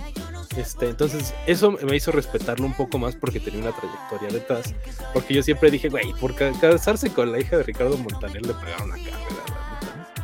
Pero. Pero creo que conoció a los Montaner como en un X Factor de Colombia, ¿no? No sé, no sé ese ¿Sí? Sí. O sea, participó de chavito, tenía como 15, 16. Y yo pensé que había empezado ahí, pero si dices que de más chiquito. Sí, estaba más chavito en esto que. Ahorita busco el video. Eh, iba a mencionar que. Siento que las canciones de Camilo son bien básicas, así que la neta que las letras están hechas así que hasta Ricardo Arjona está más complejo, ¿saben? Así. Totalmente, güey. Pero no se me dejan de pegar sus porquerías, ¿sabes? O sea, escucho y canto la de Índigo, que canta con su mujer. ¿Sabes qué? También me caga su voz. O sea, tiene como la voz muy chillona. Y es como, güey, cállenlo, pero me encanta la de la boca, güey. Sí, es un pedo. Siento que sabes que es tan tan pegajoso que tu cerebro no lo puede evitar. Porque, ¿se acuerdan que les pasé la de la de esta Selena Gómez? La de 690. 699. Ajá. Y yo la primera vez que la escuché, que esta porquería. Y a la décima vez que la escuché, ya, no me la podía sacar de la cabeza y la Ajá, poniendo. Yo también. Y también el video es una porquería, güey. Sí pasa mucho. Pero creo que lo más puerco que tiene es la de ropa cara. Sí. ¿Por qué sacó esa madre, güey? De Valencia. ¿Y sí? Qué horror, güey. Sí, sí, es ese güey. Esa sí se me hace vomitiva, la neta. Sí, güey. Sí. Pero de ahí en fuera, órale, escucho Indigo y está bonita. Y ahí dijo y la pegó. Sara nos está viendo con una cara de por qué están hablando de Camilo. y no, mira que Mau y Ricky, justo esa misma cancioncilla, por el otro trabajo que tenía antes, este grabamos una chica haciendo un cover de esa canción y mi compañero junto, saludos a Oscar si me llegas a ver en algún punto, sabe perfectamente que pasó no sé, dos, tres días editando esos videos de esos covers que hizo esta chica. O sea, cantó esta, creo que Shallow y no me acuerdo cuál otra. Pero era escuchar todo el día, así apenas somos dos. Entonces ya después de la semana, que ya llegaba a la oficina y apenas somos dos, desconocidos. Que ya se volvió chiste, obviamente, y la acabé disfrutando más allá de odiarla, pero me daba coraje, porque era como, no, ya no la quiero cantar, o sea, ya, ya basta, o sea, ya, please, ya no quiero. Y la verdad es que a mi hermano Carlos sí le gusta muchísimo Mau y Ricky, y de repente sí las canta y las pone. ya no quiero. Haciendo el challenge de yo no quiero conocer a tu mamá. Ay, no, no. Pero. Um, ellos también son los de me voy a tomar la noche y eso, ¿no? ¿Sí son ellos? Sí, creo que sí. Fíjate que hasta ahí no llegué. Imagínate. Imagínate. No, Sara ya está más avanzada, ¿eh? Mau y Ricky. Ay, no, tremenda la cosa. Y, y sí, justo ese rollo de Camilo y Evaluna sea, qué bonito que se amen y su hijo o hija, lo que vaya a ser. Y... Eso está perfecto, pero ya se vuelve un rollo como. Siempre salen los videos en VH1 y MTV y es súper cringy. O sea, lo siento cringy, esa es la palabra. Entonces, como que ah, me da igual la música de él. O sea, te digo, ni sé cuál es la que canta él porque de repente canta muy como agudito y así. De repente tiene la de la ropa. Entonces como que no lo topo, tampoco me preocupa no toparlo. Yo sé que ahorita está súper en boga y que creo que vino, va a venir. vino. Y también fue como, ah, no, Camilo, wow, el dos romántico que todas quieren. Sí, yo, o sea, cuando anunciaron el auditorio, dije, no mames que este güey lo va a llenar y lo llenó. Y lo llenó. Sí, no mames. Este, Estoy igual que Sara, me, me, me, choca eso. O sea, verlos en todos lados. Bueno, Sara dice que ve MTV VH1, yo no veo MTV y VH1 como en 10 años. Entonces no sé si salgan ahí. Pero me salen mucho en TikTok y en. Y también esta morra tiene un podcast, ¿no? En Amazon. Ah, sí. y lo invita, así como en la sala con Evaluna. Ay, no, güey, horrible, porque me parecen toxiquísimos. Sí. Ajá, Yo digo que esas, todas esas relaciones donde son súper afectivos y somos así, son bien falsas, la neta, ¿eh? Sí, güey, se han de madrear y en, en las fotos, ay, sí, mi vida. Sí, sí, sí. Pero, bueno, ya dejemos a los Montaners, ya, todos. Ya Camilo. Anexos incluido Camilo. No, terrible, terrible. Qué cosa. Este, a ver si quiero voy con el que seguía mío. ¿Viste cómo te colgaste del mío? Yo, es que ya me he puesto nada la canción de Camilo y Luna, que le escucho un chingo, la verdad, la escucho mucho. Pero no deja, no dejo de decir. Pero no lo digas. Pero no lo digas, no lo comparten. Pues eh, yo tenía eh, que decía Fátima que no. Yo tenía Moenia. Entonces, ¿qué dicen? ¿Es guilty pleasure o no es guilty pleasure? No es guilty pleasure, güey. No sé, es que, ajá, yo tampoco sabía decirte porque a mí también me laten un buen. Se me hace que en su momento sí fueron. no sé si hubo alguien que los odió, pero eran muy populares y eran bueno, a mí se me hacía una propuesta muy buena, muy padre para hacer este algo que estuviera en México en ese género tan particular como electropop, este por allá. A mí me encantan, la verdad me encantan, pero por lo mismo no sé si también entraría yo en esa categoría. No, no creo, o sea. Yo siento un poco, un poco sí. Pero, o sea, ¿en qué Pero a ver, ¿por qué te da culpa a ti? No, no, a mí no me da culpa, o sea, ya habíamos quedado en claro, bueno, solo Camilo, la neta, ¿no? No, si este sí, no, qué horror. Si tuviera Morate en mi lista, sí me daría. pero, pero, y sí, pero, o sea, ¿por qué lo este, consideras como es que, ¿cómo decirlo? Eh, eh, muchos años, en los años que, nosotros trabajamos en el periodismo y todo, sabía mucho de que la gente criticaba a Moenia porque agarraron un estilo que venía cosas, de cosas como Erasure, Depeche Mode, tal, y lo trajeron aquí. Es como si lo hubieran diluido todo, quedó como una onda pop electrónica y ese eran nuestros representantes en el ámbito cuando estaba el boom en todos lados. Y pues los comparabas o lo comparaba la gente pues así va la música. Dicen, güey, nosotros tenemos Moenia mientras está de Pitch Mode allá. Este. pasaba mucho eso. Entonces era como un poco la onda como de moderato que decía Sara. Que Moenia estaba así como de, ay, o sea, pues sí está bien, pero bácale, ¿no? Y yo sí conozco mucha gente que decía eso. Y, no es como que yo llegara a la oficina así después de entrevistar a, no sé, aquí en Churches y que dijera, no, pues vamos a poner unas de Moenia. Sí me hubieran visto mal. O sea, creo. Entonces, I don't know. no sé. Pero bueno, me gusta Moenia, me gustan mucho los primeros discos de Moenia. Y debo mencionar que me gustaba cómo estaba la onda de Juan Carlos Lozano, que era el vocalista original. Que sí estaba Alfonso Pichardo involucrado. No, tengo que contar esa historia, pero Juan Carlos no era el vocalista original. No, era Lozano, el pelón. Era, era Pichardo.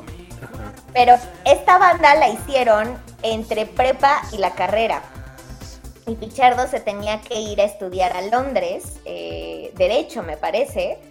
Entonces ahí le hablaron a su amiguito Lozano y le dijeron, güey, graba el primer disco porque lo grabamos con Pichardo, pero este güey ya se va, entonces hay que regrabarlo con tu voz, sacarlo contigo en lo que este güey acaba la carrera y regresa.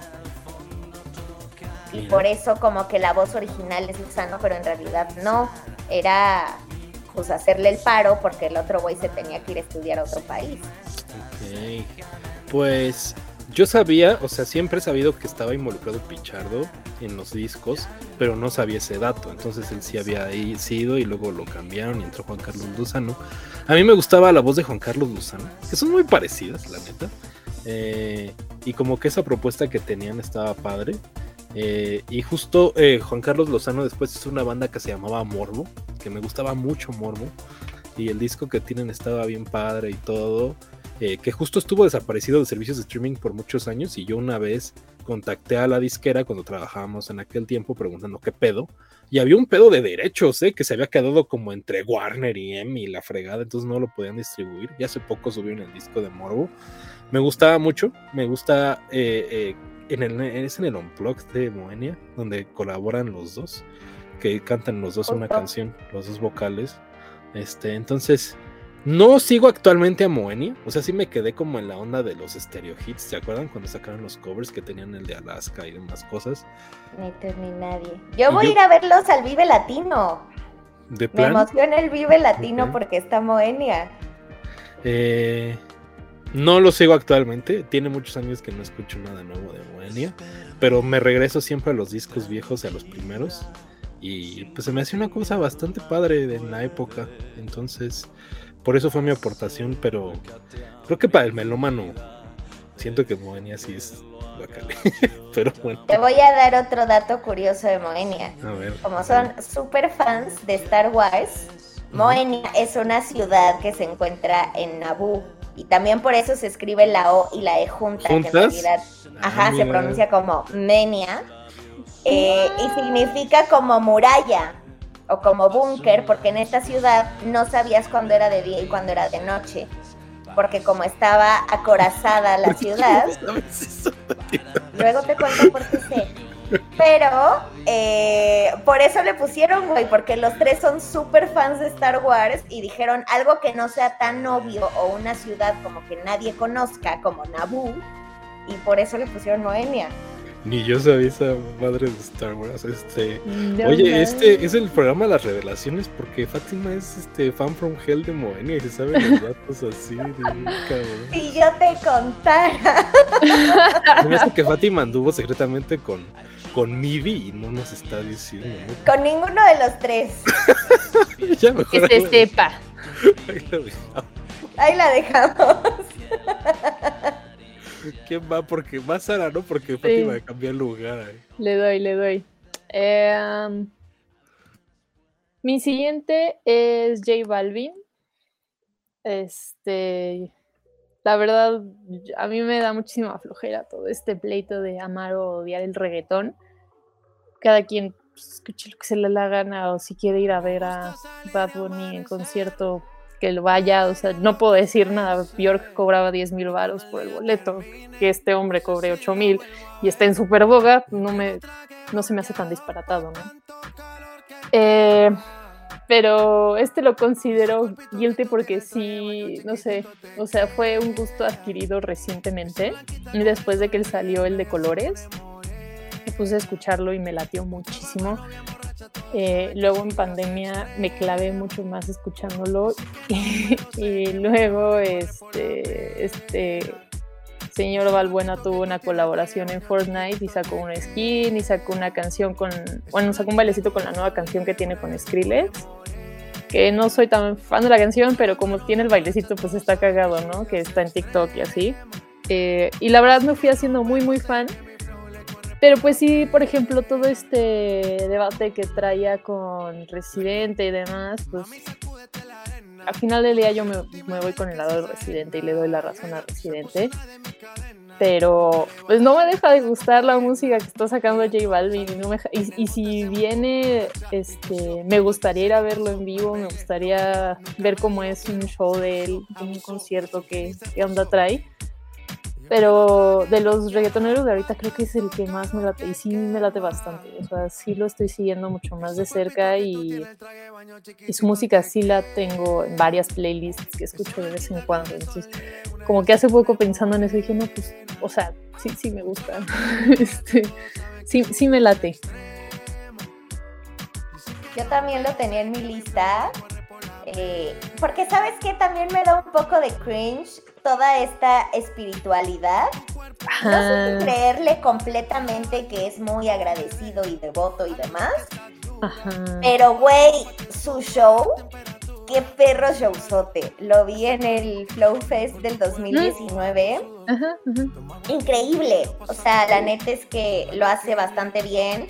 Y algo que tiene que no se esperaría de un reggaetonero es que eh, sus bailarines literal todos salen con una nubecita que les tapa la cara, entonces no sabes si está bailando un hombre o una mujer cuando los ves a la distancia porque todos van vestidos igual y pues esto que no sexualiza a las mujeres ni las saca ahí bailando en bikini ni nada, se lo aplaudo bastante eh, y soy muy fan del colores.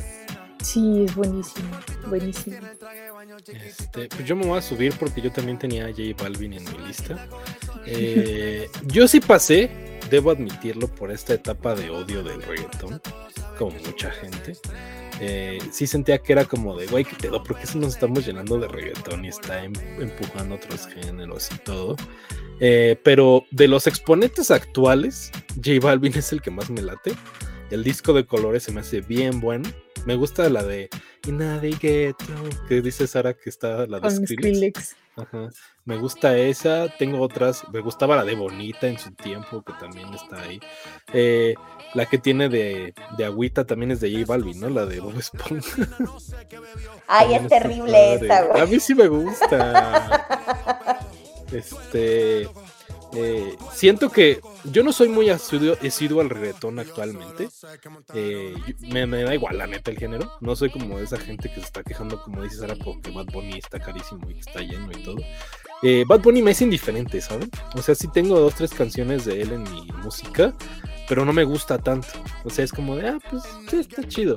En cambio, J Balvin es alguien en que sí puedo consumir más y me gustan más canciones y lo que saque la propuesta se me hace más padre.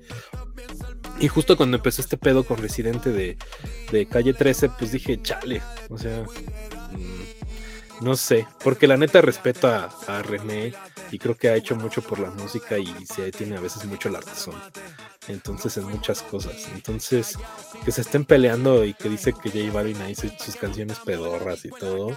Que dijo que era como un carrito de hot dogs. Ajá, que no lo podías comparar con un restaurante de estrella Michelin. Eh, Pero también eso fue como para ver quién la tenía más larga, güey, la verdad. ¿Y sabes qué pasa? Yo creo que como en todo, hay que consumir de todo, ¿sabes? O sea, yo no estoy peleado con que diga que J Balvin es el carrito de hot dogs y el calle 13 sea el restaurante, pero qué hueva si solo consumieras una cosa, ¿no? ¿Sabes? O sea, si solo consumieras música clásica, tal. Sí, J Balvin es súper comercial, o sea, es la realidad, ¿no? Así como lo es Camilo, este, y, y que lo consumas y que al mismo tiempo consumas no sé, este, Pink Floyd, pues no te hace menos conocedor ni nada. Ese es el pedo que yo siempre he tenido. en las películas, en la música, en todo, pues hay que consumir de todo y ver qué está chido y qué no. Y sí estoy de acuerdo que J Balvin, pues es un producto, ¿no? Un producto muy comercial que salió de muchas ondas. Eh, y, pues sí, pero está bien. Y saben, este, yo, yo justo me tocaba ahorita, me quería sumar hablando de la onda del reggaetón, decir que también me gustaba mucho Daddy Yankee, que desapareció pues como de unos años para acá, que estuve checando y sí tiene muchas colaboraciones actualmente, pero no es como que él, él, él fue como de los máximos exponentes de cuando explotó el reggaetón, ¿saben? O sea, el barrio fino, la gasolina, pose, este, rompe y demás cosas. Y sí me gustaba mucho Daddy Yankee, ¿saben por qué? Porque estaba muy pegado a esta ola del hip hop, de mucho como la de 50 Cent, la de Snoop Dogg, que estaba todo Nelly, Pidir y demás. Y como que Daddy Yankee venía como junto con pegado en ese tiempo y era como una evolución del mismo género hacia el reggaetón. Y por eso me gustaba mucho. Creo que hizo mucho por el género y fue como de los que máximos exponentes y de los que abrieron muchas cosas. Y por eso yo lo ponía como guilty pleasure porque pues sí, el reggaetón es un guilty pleasure el género, la neta, ¿no? O sea que ahora está mucho más abierto y se volvió como el nuevo pop porque pues es el género más comercial y más conocido. Pero mucho, mucho viejito quejoso del Twitter, pues es como de, no mames, Bad Bunny y sus canciones que hablan de sexualizar a la mujer, que sí lo hacen, pero pues bueno, sí, cada quien. Y quería mencionar que de todos los actuales, el que menos me gusta es Maluma. Ese güey sí no lo aguanto. No sé qué piensan de Maluma y de Daddy Yankee. A mí me gustan los dos. Eh, no he podido ver a Daddy Yankee, güey. La neta sí se me antoja verlo. Y a Maluma ya lo vi dos veces y le super mejoraron el show. Pero, mm, no sé. O sea, no es como que los escucho diario, porque no. Y Maluma me gusta porque dentro del reggaetón o de las gamas de reggaetón que puede haber hasta el perreo ya bien nasty, creo que me gusta porque Maluma es bastante popero. Eh, y Daddy Yankee porque lo hace increíble, güey. O sea, escuchar Daddy Yankee, pues me acuerdo perfecto de mi secundaria. Em, y así. Entonces, yo apruebo. Sí. Sí, yo Daddy Yankee cuando empecé igual con Barrio Fino y así era la época que también escuchaba que tu 50 Cent y Washer y todos estos, entonces sí me latía bastante. Eh, tuve un par de discos de él de esa época y me encantaba y cuando regresó se me hizo increíble porque más regresó muy bien, o sea, regresó a hacer cosas increíbles y regresó con un buen de punch. Pero Maluma, por el otro lado, no sé, es el que no me acaba de convencer porque todavía Bad Bunny en los últimos dos discos ya le agarré más gusto, sobre todo el último. Pero Maluma no sé. O sea, no sé si no acabo de conectar con su propuesta o simplemente no, no, no, es para mí. Pero con el que sí me quedaría es Daddy Yankee. Él sí, sí es top. Es referente en el, reggaetón, como dices. O sea, inició muchas cosas. Y J Balvin también está chido. sí, sí lo queremos, sí lo queremos. Sí. También me da culpa Bad Bunny y la neta es que agradecí no ser fan, güey, porque qué perra ansiedad vivió toda la banda con el estadio Azteca agotado. Dije, güey, qué bueno que no me gusta este cabrón, porque me hubiera emperrado de no haber encontrado boleto, por ejemplo. Escuché unas historias de terror, de verdad de terror pues de revendedores dejándoles el boleto en 20 mil, 30 mil varos. O la banda que tiene palco, güey. Ajá, gente peleándose por, por los palcos y que había gente que no quería ver el que tenía palco y que no iba a ir al concierto y lo pensaban rentar en cientos de miles de pesos. Este, una locura, una locura. Ya veremos en stories qué tal, qué tal se pone. Sari y yo estamos en un grupo super white sican. no más que de que vi la publicación de una morra de güey, rento el palco, caben 25 personas, 200 mil pesos. No es pedo. No mames. ¿Cómo se llama su grupo? Bueno, ¿dónde está eso? ¿WhatsApp o qué chingados? Es de Facebook. ¿Cómo se llama su grupo? ¿Se puede saber? no. no, es un grupo de, de mujeres o sea, que lo hicieron, ajá, como en plena pandemia para ayudarse, aconsejarse o recomendarse cosas y entre todas ayudarnos, que fuera como muy pro mujeres y tal. Pero la verdad es que se, se volvió súper tóxico, súper tóxico en cuanto a las cosas que pedían o luego que quien se quería meter a leccionar a las que pedían ayuda. Yo hace como dos, tres días me peleé con una por eso, porque pues sí de repente se pendejean así de, pues es a Google, ¿no? ¿Para qué estás preguntando aquí? Tal vez ya lo preguntó en Google y no encontró respuesta y necesita una voz humana que le diga qué hacer de repente hay solicitudes de, ay, ¿alguien sabe dónde encontrar strippers en Puerto Vallarta en este momento? sí, güey. o luego pasa mucho que, ay, es que compré unas botas Dr. Martens y no me quedaron. Entonces ahora se las revendo a ustedes. Y siempre. Es que yo soy seis y las pedí dos. Ajá. Es como, güey. Unas cosas así. entender, ajá que ya increíbles. O sea, te puedo creer que te pasaste por medio número. Pero así es, como es que yo soy seis y pedí talla nueve, pues no mames. Ajá, nunca es así. Siempre es como tallas súper irreales o este, cosas así. Ese, ese grupo, siempre que veo que suben algo, ya, ya sé que va a haber. va a haber contenido para el Instagram de White Chickens. Yo sé que es tóxico, güey, y la neta es que no me salgo porque luego sí me cago de risa con unas cosas. No está Tremendo, está tremendo. Las voy a ver a ustedes en los screen caps así de, este, la señora que me limpia, ¿qué hago con ella? Así te lo, sí, sí, claro. Y con eso sí. No, pero le llaman la alegría del hogar, como, hola ladies, la alegría del hogar tiene COVID. No, no me pueden prestar a la suya para limpiar mi casa hoy. Pero una que sí quede bien y no cobre tan caro, porque ahorita pues ya se imaginarán, ¿no? Y, hay gente que genuinamente responde así de, no, mira, yo te mando a la mía, es súper bien hecha. Y... sí, güey. Ajá. Este no, no, no. Pero ya nos desviamos un chingo. Porque de ese grupo. O sea, se metieron para emprender ahí también y se dieron cuenta. Ah, o sea, por ejemplo, ahí yo anunciaba la Fati Astral, güey, cuando tenía 100 mm. followers. Yo así de, ay, si les gusta la astrología, síganme, güey. O de que alguien buscaba que les hicieras fotos o les hicieras ah, redes. Pues lo hicieron bien, ¿no? ¿Se les salió chamba de ahí? Yo creo que sí. ¿O no? O pura señora huevona. había una chava que le urgían unos retratos para celebrar que se estaba amando ella misma y le escribí y ya todo chido y luego me ignoró. Fue como, ah, sí, tus fotos. Ah, o sea, de repente hay cosas bonitas como hago ropita para perros y gatos y con eso estoy sustentando mis pagos de la casa y cosas así que dices, bueno, eso está chido. Pero la mayoría son del otro tipo.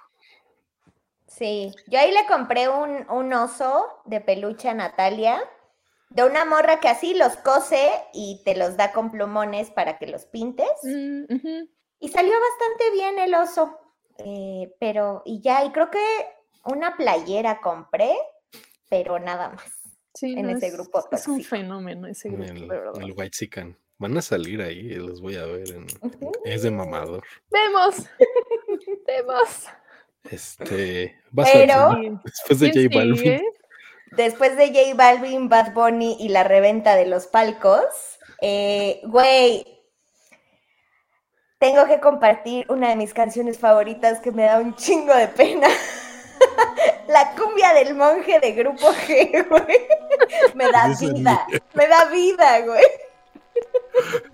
Mi topo, la leí en tu lista y dije, ¿qué es eso? Güey, es vamos a bailar. Ah, ya. Cumbia. Pero además, güey, la parte cantada o rapeada es de la verga, es como la cumbia, la cumbia llena mi vida. Esta noche saldré a bailar.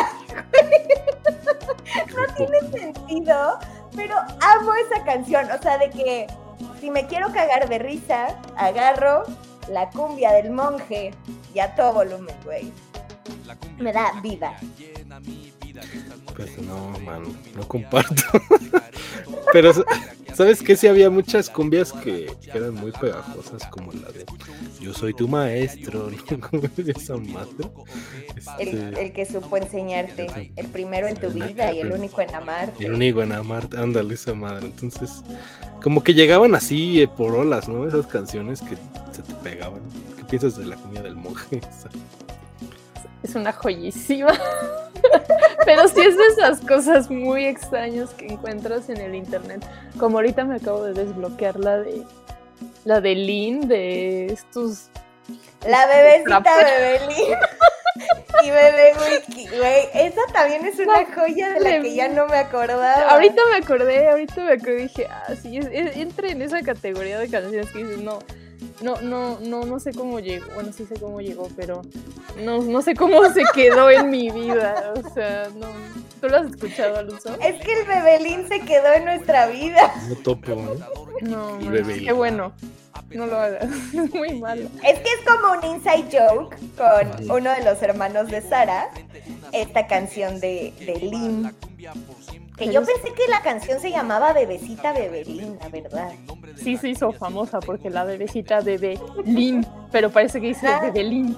Pero está, está horrible, ¿no? No estoy entendiendo con decirles que no entiendo. De o sea, hay un drink. la de fuma marihuana y también se mete piqui, ¿no? No. No, no.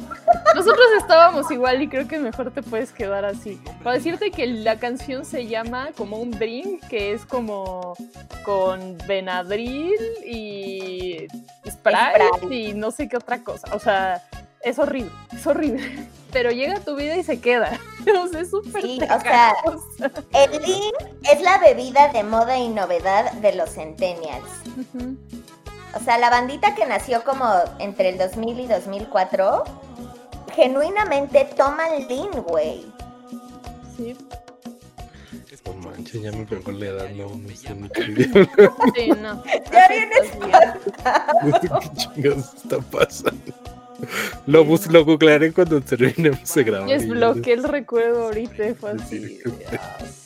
Ah, Pero sí creo que de esas, de esas canciones que hasta te da pena cantarlas, pero bien que te las sabes. Güey, se me pegó tanto el bebecita Bebelín, todavía no tenía Apolo. Entonces a Pelu le decía Pelucita Pelucín, güey. Imagínate. Y le cantaba la peluz. No, Morat se queda corto. ¿eh? Sí, este yo creo que es el más bajo de los gustos culposos. La neta sí. Pero, pero da vida, güey. La cumbia del monje. La cumbia del monje, sí, es, es otro texto. Escúchala, es un temazo, güey. Sí, ya, ya sí topo. La del monje sí la topo. Sí, la, ya, ya, ya la recordé. Ay, ay, pero bueno, siga, sigamos. Eh, vas tú, Sara. Después de este brevario cultural. Corte comercial. este, de canciones así que me que me gustan y es que no sé si son culposas o no, pero La rebelión de Joe Arroyo, la de en los años 1600. Ah, Eso también es de boda. Es de boda, pero puedo no escucharla en una boda y la disfruto. O sea, me gusta mucho esa canción, pero es rara porque como es tan de boda y es para bailar, es como, ¿por qué la estarías escuchando fuera? Es de esas canciones que puedes entrar, puede entrar en las playlists para lavar, para hacer el aseo, para lavar los platos y vato no, vato no. Pero es de mis favoritas del género, así por muchísimo. En el que el tirano manda. Esa. sí. Este, sí está raro escucharla fuera del contexto de la boda, la neta. O si solo que seas bailarín de salsa o algo así que no, no, la neta, los combiones para trapear, trapeas más rápido. Hasta lo disfrutas. No siento que sea tanto guilty pleasure, creo, porque esas es que escuchas siempre en las fiestas.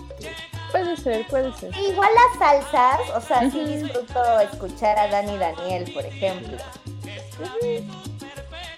Ándale. No, yo no sé de esas. Se me mi gato. ¡Hola! Ay, no veo, se me frizó Alonso. ¡Ay, hola! ¡Ay, qué bonita! Este. Sí, como que todas esas cumbias como de fiesta y de boda. la boa. Ándale, la boa. Eh, creo que pasa lo mismo como lo que mencionaba con mi banda el mexicano, que la gente eh, fresa de la época decía, no, no, vamos a escuchar esto, ¿no? Y que ahora es como lo más normal de la vida. Puede ser, sí. Como más normalizado el Esto que va ahí. ¿Quién va? Eh, um, estamos con las canciones, ¿no? A ver. Pues si tienes artista o canción. Pues ya, lo que quieras. Ajá, lo bueno, yo, yo puse, hablábamos el otro día de, de bichota. y, este, y decidí agregar la tusa. Uy, la tusa. Este, que también se me hace una canción súper pegajosa. Eh, que estuvo así presente muchísimo tiempo y que siento que va Tú decías que odiabas a Carol G, Fatima, sí, fuiste tú, ¿no? Que porque Raúl, Raúl Alejandro, no sé qué, ¿cómo estás hablando? No, ella andaba con Anuel, la que anda con Raúl Alejandro es la Rosalía. Es la Rosalía, así que menso. Ajá. Entonces, que te cagaba Carol G, pero está bien pegajosa la tusa y cómo sonó, ¿no? En ese año. Güey, la neta es que a mí me gustaba por él. Hice toro este llanto por Nara. No por la parte de Carol G, la verdad. Sí. Entonces, por eso la incluí, porque sí es Guilty Pleasure, la neta, no puedo. no estamos aquí nada que escuchar hablando de, de bichota, de la tusa. Se nos va a ir la credibilidad, qué pedo, ¿no? O sea, ya van varios programas que están muy reggaetoneros. Paz. Pues sí. ¿Pero qué piensas de la tusa? No, súper fan, súper fan. Fue una lástima que estuviera en su máximo justo cuando entró la pandemia, porque no había dónde bailar. Pero no, me encanta, me encanta y esa colaboración con Nicki Minaj cagadísima. Cagadísima. Cagadísima. O sea, escuchar ese trocito en español da vida. Este, sí, como que a los gringos no se les. Es como Justin Bieber en despacito, ¿no? Ándale, sí, no. Y cuando la cantaba en vivo, la guacha guachaba en español, ¿no? No hagan eso. No se les da. Ah, solo a Serena Gómez, que es pues, medio ahí. Con su sí, bueno, bueno. Y Camila Cabello, que pues porque es cubana, ¿no? Oye, hablando de la Camila Cabello, nunca estrenó el disco, güey. No sé qué pedo. Sí, sí, sí anunció que tenía pedos en la producción. Sí, sí dio un comunicado que tenía un problema ahí, que se había atrasado y que no sabía qué chingas. Porque estuvo en la promoción. Salió, ajá, salió bien con el Don Goye y, y se perdió.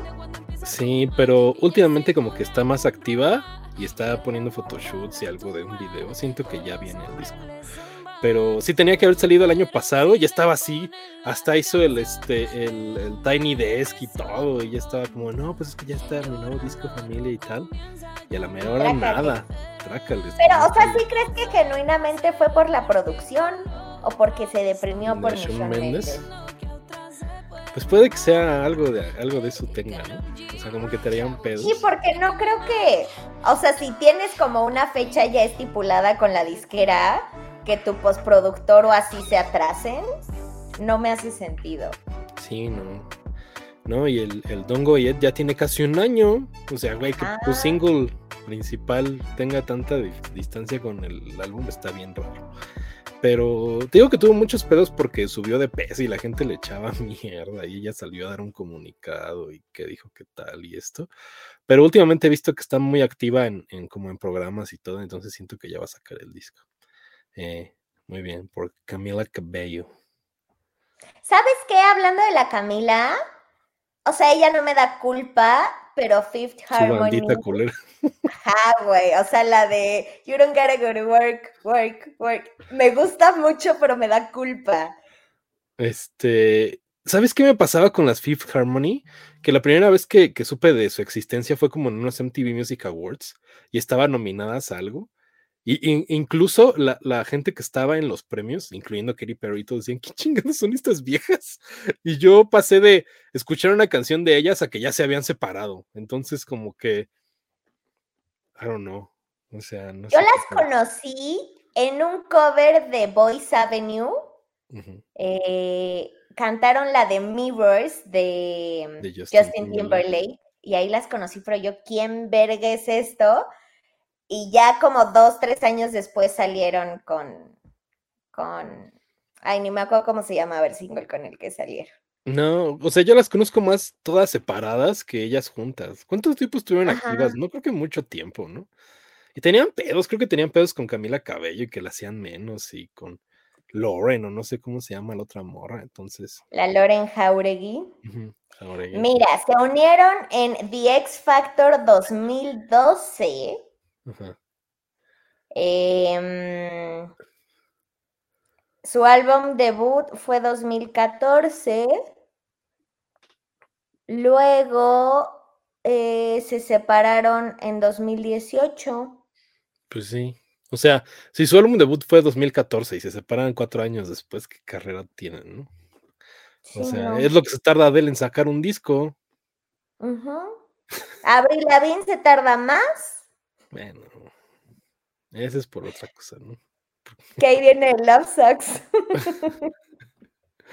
Este, ya nos volvimos a, perder. Ya nos volvimos, siempre nos desviamos. Estaba la eh, Tusa y terminamos con Avril Lavigne. Otra vez. ¿Por qué siempre está Avril Lavigne en este programa? Qué raro. ¿Qué pasa? te toca, Sara. ¿Cuál es tu próxima banda o canción? Ubica una canción de los 90 que era súper punchis punchis de, del momento que se llamaba Short Short Man de Gillette. Creo que fue One Hit Wonder. Y de chiquita me encantaba, pero obviamente no sabía qué decía la canción. Luego descubrí lo que decía la canción y según yo ya no me iba a gustar. Pero no manches, me encanta porque además hace no mucho TikTok la revivió con el filtro ese la bien que me, me daba mucho miedo. Este, me, me, gustó que la regresaran porque me acordé que me gustaba esa canción, pero sí creo que no es ese tipo de canciones que vas por el mundo compartiendo que te gusta, más ya sabiendo de lo que habla. Entonces, creo que sí la consideraría un, guilty pleasure de toda la vida. Eh, es la de Yo la neta no tampoco. Ajá, No, Fatima, ¿cómo Sí la conoces. ¿Cuál? La de Don't Want a Short, Short, Man. Sí, la voy a compartir. Mira, habla de que, habla de que tiene en un vago recuerdo, pero pero no lo tengo presente. Este, ¿sabes qué pasó, Sara? Que estaba viendo un fenómeno de que en el momento la, la ponían la canción en todos lados y que la gente estaba prendidísima y vi así TikToks viejos de shows de ópera y tal. No, ¿cómo crees? Entonces es como de what the fuck, ¿por qué? y volvió a pasar que la gente no tenía ni idea de qué diablos habla la canción y se dieron cuenta y fueron como de, Sí, no, no, no, no, qué, cosa. O sea, pero, sí la topó. Es, es muy es que es muy pegajosa, la verdad, la tonadita. Pero creo que hubiera preferido quedarme con la inocencia de cuando salió. Salió en el 94, pues claro, tengo cuatro años, yo que me iba a enterar. Este. Ya después fue como, ah, chale, no, no puedo andar cantando eso. Es que, bueno, también mucha gente topa, topa la versión editada, ¿no? Ajá, también, también eso. Pero aún así, me puse a escuchar como lo que, los cuatro oraciones que dicen toda la canción y todas son súper ofensivas, así, entonces sí sí me da penita, pero me encanta. es eso. Oye, me di cuenta que creo que nos faltamos, nos saltamos a Fátima porque pasamos de la tusa al short short. una disculpa. Ahora me voy a echar dos. Ahora doble. Date. Pues mi siguiente canción es Ella se arrebata, bata, bata, bata. Güey, me mama, me da vida. Y con eso me acuerdo de está muy feo el programa ya. Este... Ya, ya. No, sí está, está bien guilty pleasure ese pedo.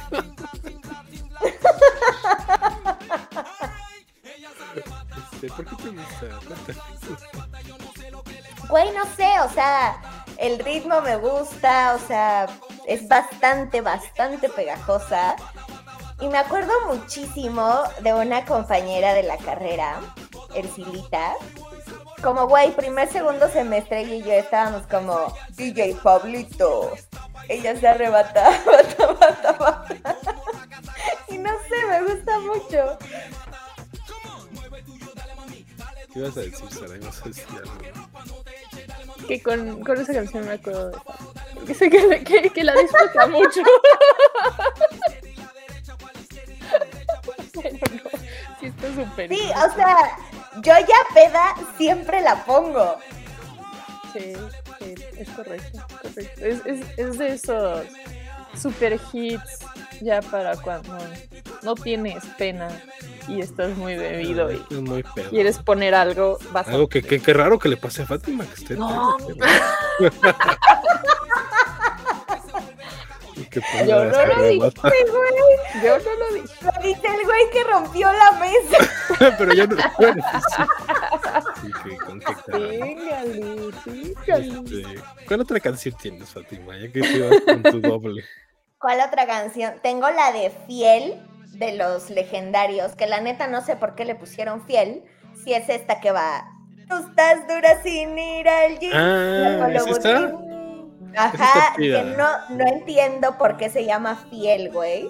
Eh, pero cuando voy al box, o sea, sí pongo esa canción. Me, me da como punch para pegar. Sí da punch, sí da punch, estoy de acuerdo. Y no sabía que se llamaba así, pues está chida. Pero la neta, o sea, no quiero ser elitista, ni esta vieja del grupo. Pero, pero hablan de muchas marcas que yo no sé si todos podemos comprar. O sea, el taco Louboutin, eh, los panties de Supreme, el maquillaje de no sé qué. I can't afford that. No, mano. Es Chica quisiese. Quisiese, pero no pudiese. Este. Oye, está muy cagado que mencionas eso porque eh, hace tiempo estaba viendo en un reportaje que hacían de. No sé si topen a Bob Burnham, que es este actor de, de stand-up. Su último show en Netflix es Está bien chido, ¿no? El de este, Inside. Inside. Eh, pero bueno, Bob Burnham hace, hace tiempo tuvo un, un como sketch o algo, donde decía, güey, pasamos de que las canciones tal se escuchan así, sabes de qué disco vienen, todo. Eh, a- pasamos a que solo escuchas la canción sola. Y decía, no, en el futuro la neta las canciones van a durar 10 segundos. Así, ¿no? Y, eso es lo que vas a conocer. Y la neta es que hay muchas canciones como esa, yo no, yo no sé qué más siga, solo me sé esa parte, ¿no?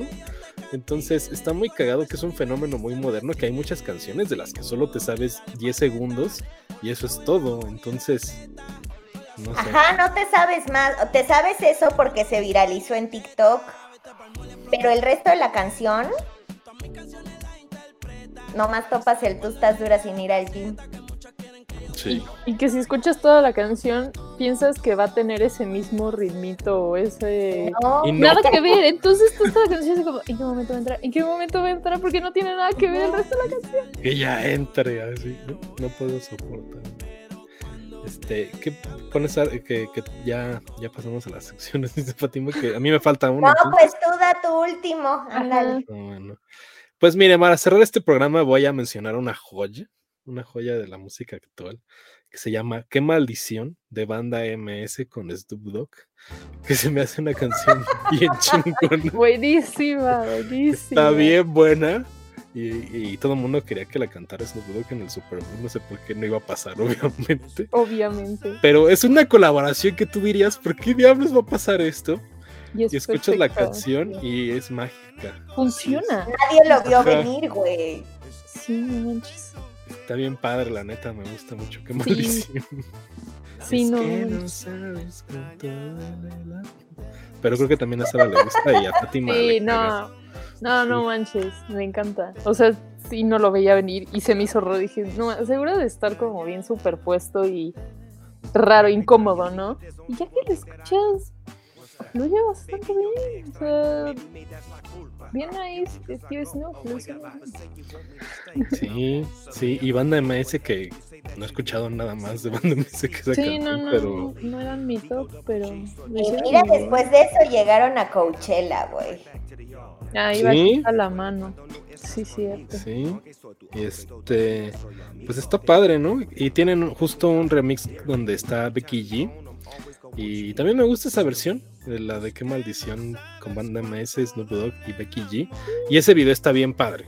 O sea, el video original está bien pitero, Hicieron como con dos pesos una animación. Bien anticlimático. Ajá, pero el video del remix está bien, bien, bien padre. Entonces. Lo voy a ver. Fíjate que ese no lo he visto.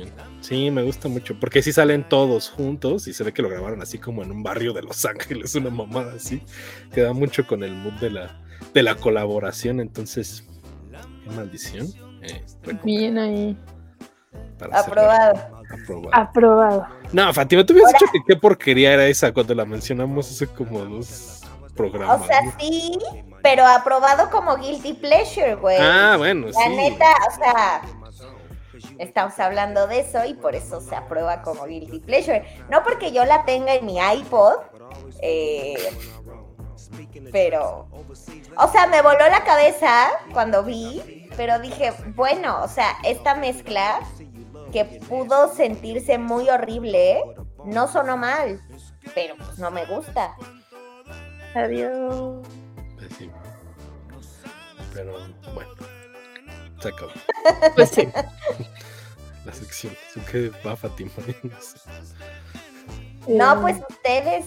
O sea, la neta es que no puedo odiar nada porque es un programa de Guilty Pleasures y ya me, me desnudé en este programa con la porquería que escucho como ella se arrebata, güey.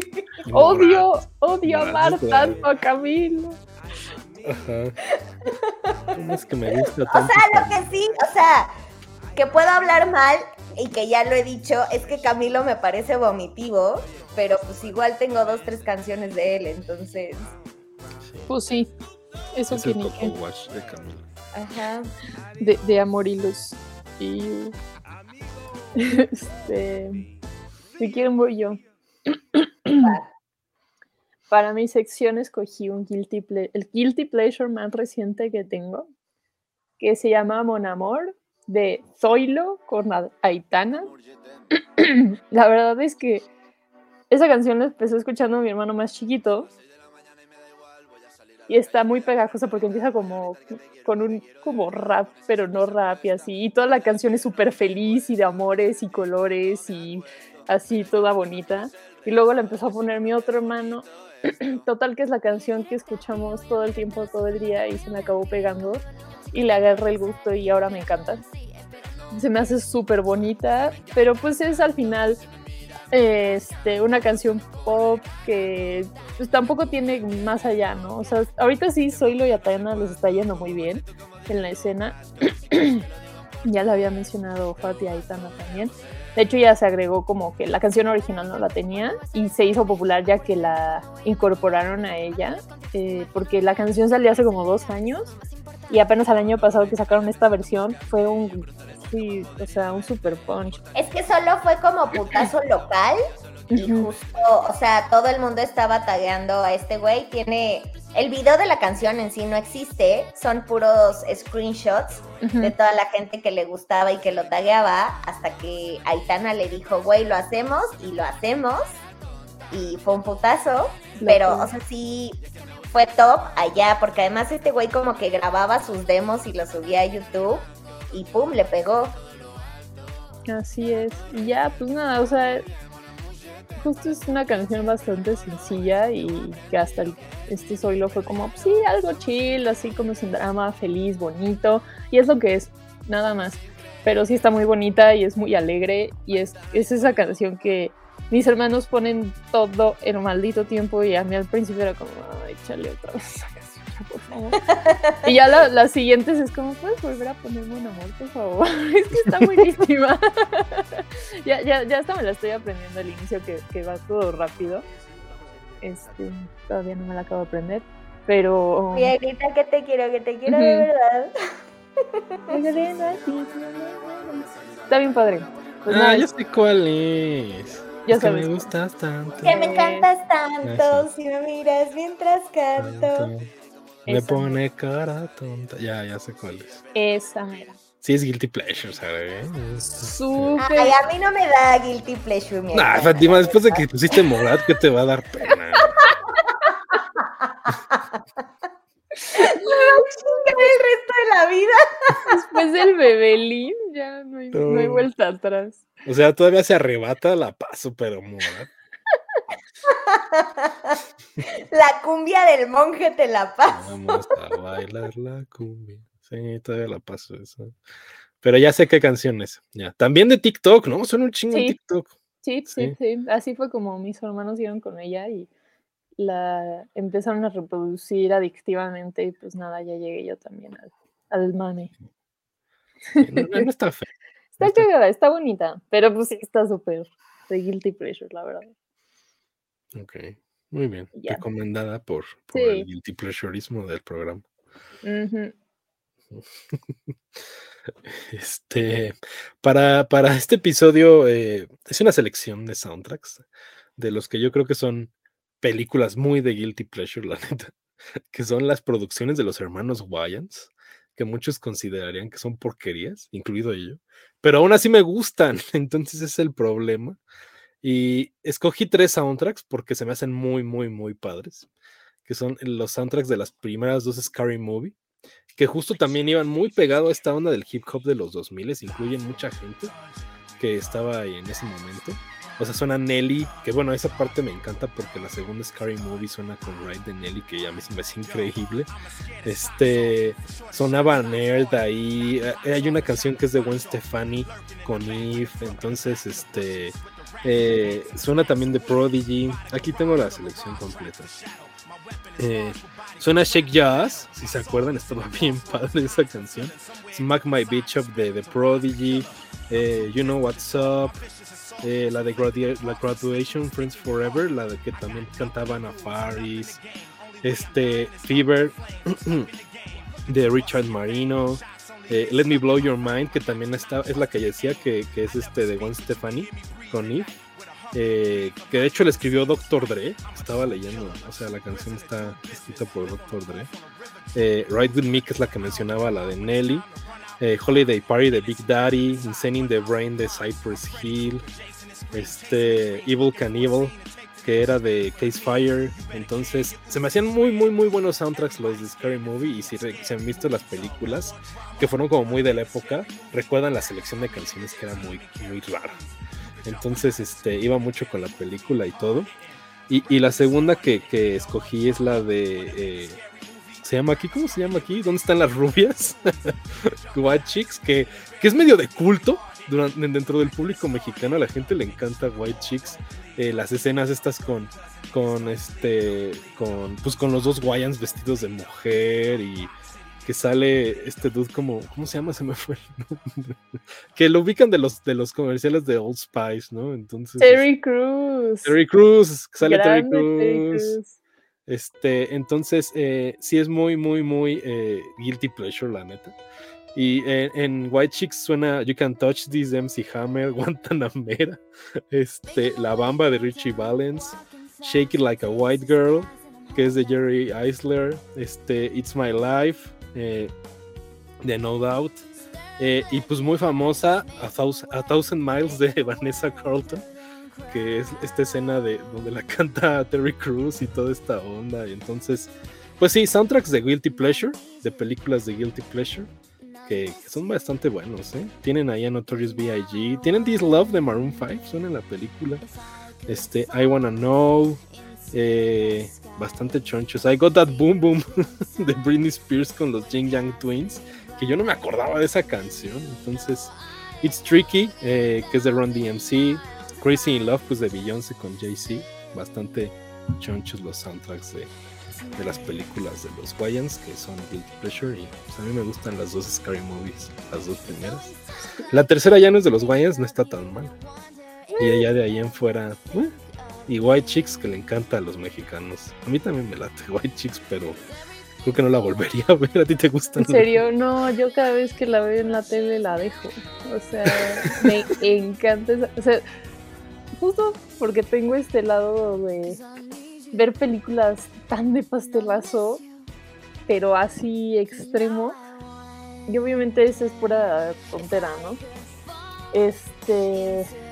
Pero entre los chistes, como todo lo de Terry Cruz, eh, lo de la canción, que, en sí trae un buen soundtrack, trae la de Benny Benassi, la de Satisfaction. También es que es donde está bailando Terry en el antro y así que. Sí, que está con Ajá, que baila cañón ese señor. Este, me encanta esa película, eh, se me hace tontísima, pero se me hace muy cagada. La verdad es que estos dos hermanos son muy buenos para lo que hacen en, la línea de la comedia tarada. Eh, Scary Movie sí las llegué a ver, este, obviamente, pero no sé, como que esas sí las dejé en, bueno, ya la vi, ya me reí, eh, ya, pues, ahí muere, ¿no?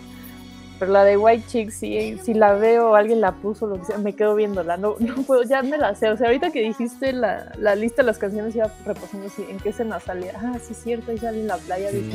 ah, sí, en la fiesta Beyoncé, cuando están peleando los dos grupitos, este, que hace poco en el reunion volvieron disque a hacer su pelea de baile. ¿Ah, neta? No lo vi. Sí, pero pues obvio la edad ya no les daba. Entonces, como que ahí medio hacían la coreografía, pero ya todas piezas. Pero sí, es, es, guilty pleasure. Generalmente esas películas suelen serlo porque sí son muy, muy tontas. Sí, pero buenos soundtracks, la neta. También trae Let's Get It Started, decía Satisfaction. Move Your Feet, que a mí me gusta mucho, de Junior Senior. Señor, la de Bounce. Entonces, sí, y pues a, a, Thousand Miles. Thousand Miles, este, pues es súper conocida por la película. De hecho, creo que tuvo el boom por eso. Pero bueno, creo que Fátima se fue del programa. Sí, que el, que el internet lo traicionó. Regresó Ahí viene. ¡Eh! ¡Uh! Fátima, te perdiste el final. Este, ah, no, aquí estás para el final. Aquí está. Llegó. Me, me anda acabando los datos aquí. No. Es así como Fátima queda debiendo a Telcel por el final de temporada de nada que escucha. Este... Oigan, pero ya no escuché tus soundtracks, ni modo. Ni modo. En la repetición.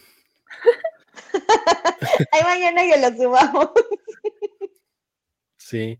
Mencionábamos White Chick. Seguro a ti también te gusta, Fátima. Me encanta, güey. es de mis películas favoritas. Decíamos que viene a Thousand Miles, Satisfaction, este, It's Tricky, muy bien, esos soundtracks. Pero bueno. Pues. Muy bien. Gracias por acompañarnos estas dos temporadas allá en casita. Esperamos les haya gustado este programa y se hayan divertido como nosotros. Eh, y pues nada, que espero allá en casita les haya gustado este final de temporada y que se hayan cagado de risa como nosotros y pues ahí échenos sus guilty pleasures en redes sociales. Nos encuentran en Twitter como Nada que Escuchar y en Instagram y Facebook como Nada que Escuchar Podcast y muchachos en sus redes. Eh, yo estoy como Sara G sin H en Twitter, Instagram y TikTok. Ahí nos vemos. Yo estoy como Alonso Valencia J en Instagram, Twitter y TikTok. Y pues sí, nos esperamos en la próxima temporada de nada. Qué emoción, ¿de qué hablaremos? ¿Quién sabe? De... Eh, me encuentran como Fati Albarrán en todos lados, Fati con Y. Se me olvidó subir mi video de Pikachu bailando como J-Lo. Ah. Para el Super Bowl que les dije, lo voy a subir. No, se me olvidó. Ya fue. Y estaba J-Lo ahí en el Super Bowl con Ben Affleck bailando. De hecho. Sí. Pero, bueno. El año que entra. Pues sí, ya será. ¿Cuáles son tus redes, Fátima? Ya dije Fati Albarrán. Ah, sí, Fati con Y. En todos lados. Eh, pues bueno, espero pues que les haya gustado esta temporada. Nos divertimos mucho. ¿Cuáles fueron los episodios que más les gustaron, Sara? El de las historias conspirativas estuvo muy bueno. Y el de los covers, descubrir que, que no era un cover. Descubrir que la de Nati Peluso es cover de Camilo Ah, sí es cierto. Sí. Ya no mencionamos a la Nati Peluso, pero también es mi guilty pleasure. Digo, las dos canciones que me gustan tampoco me gusta todo. sí.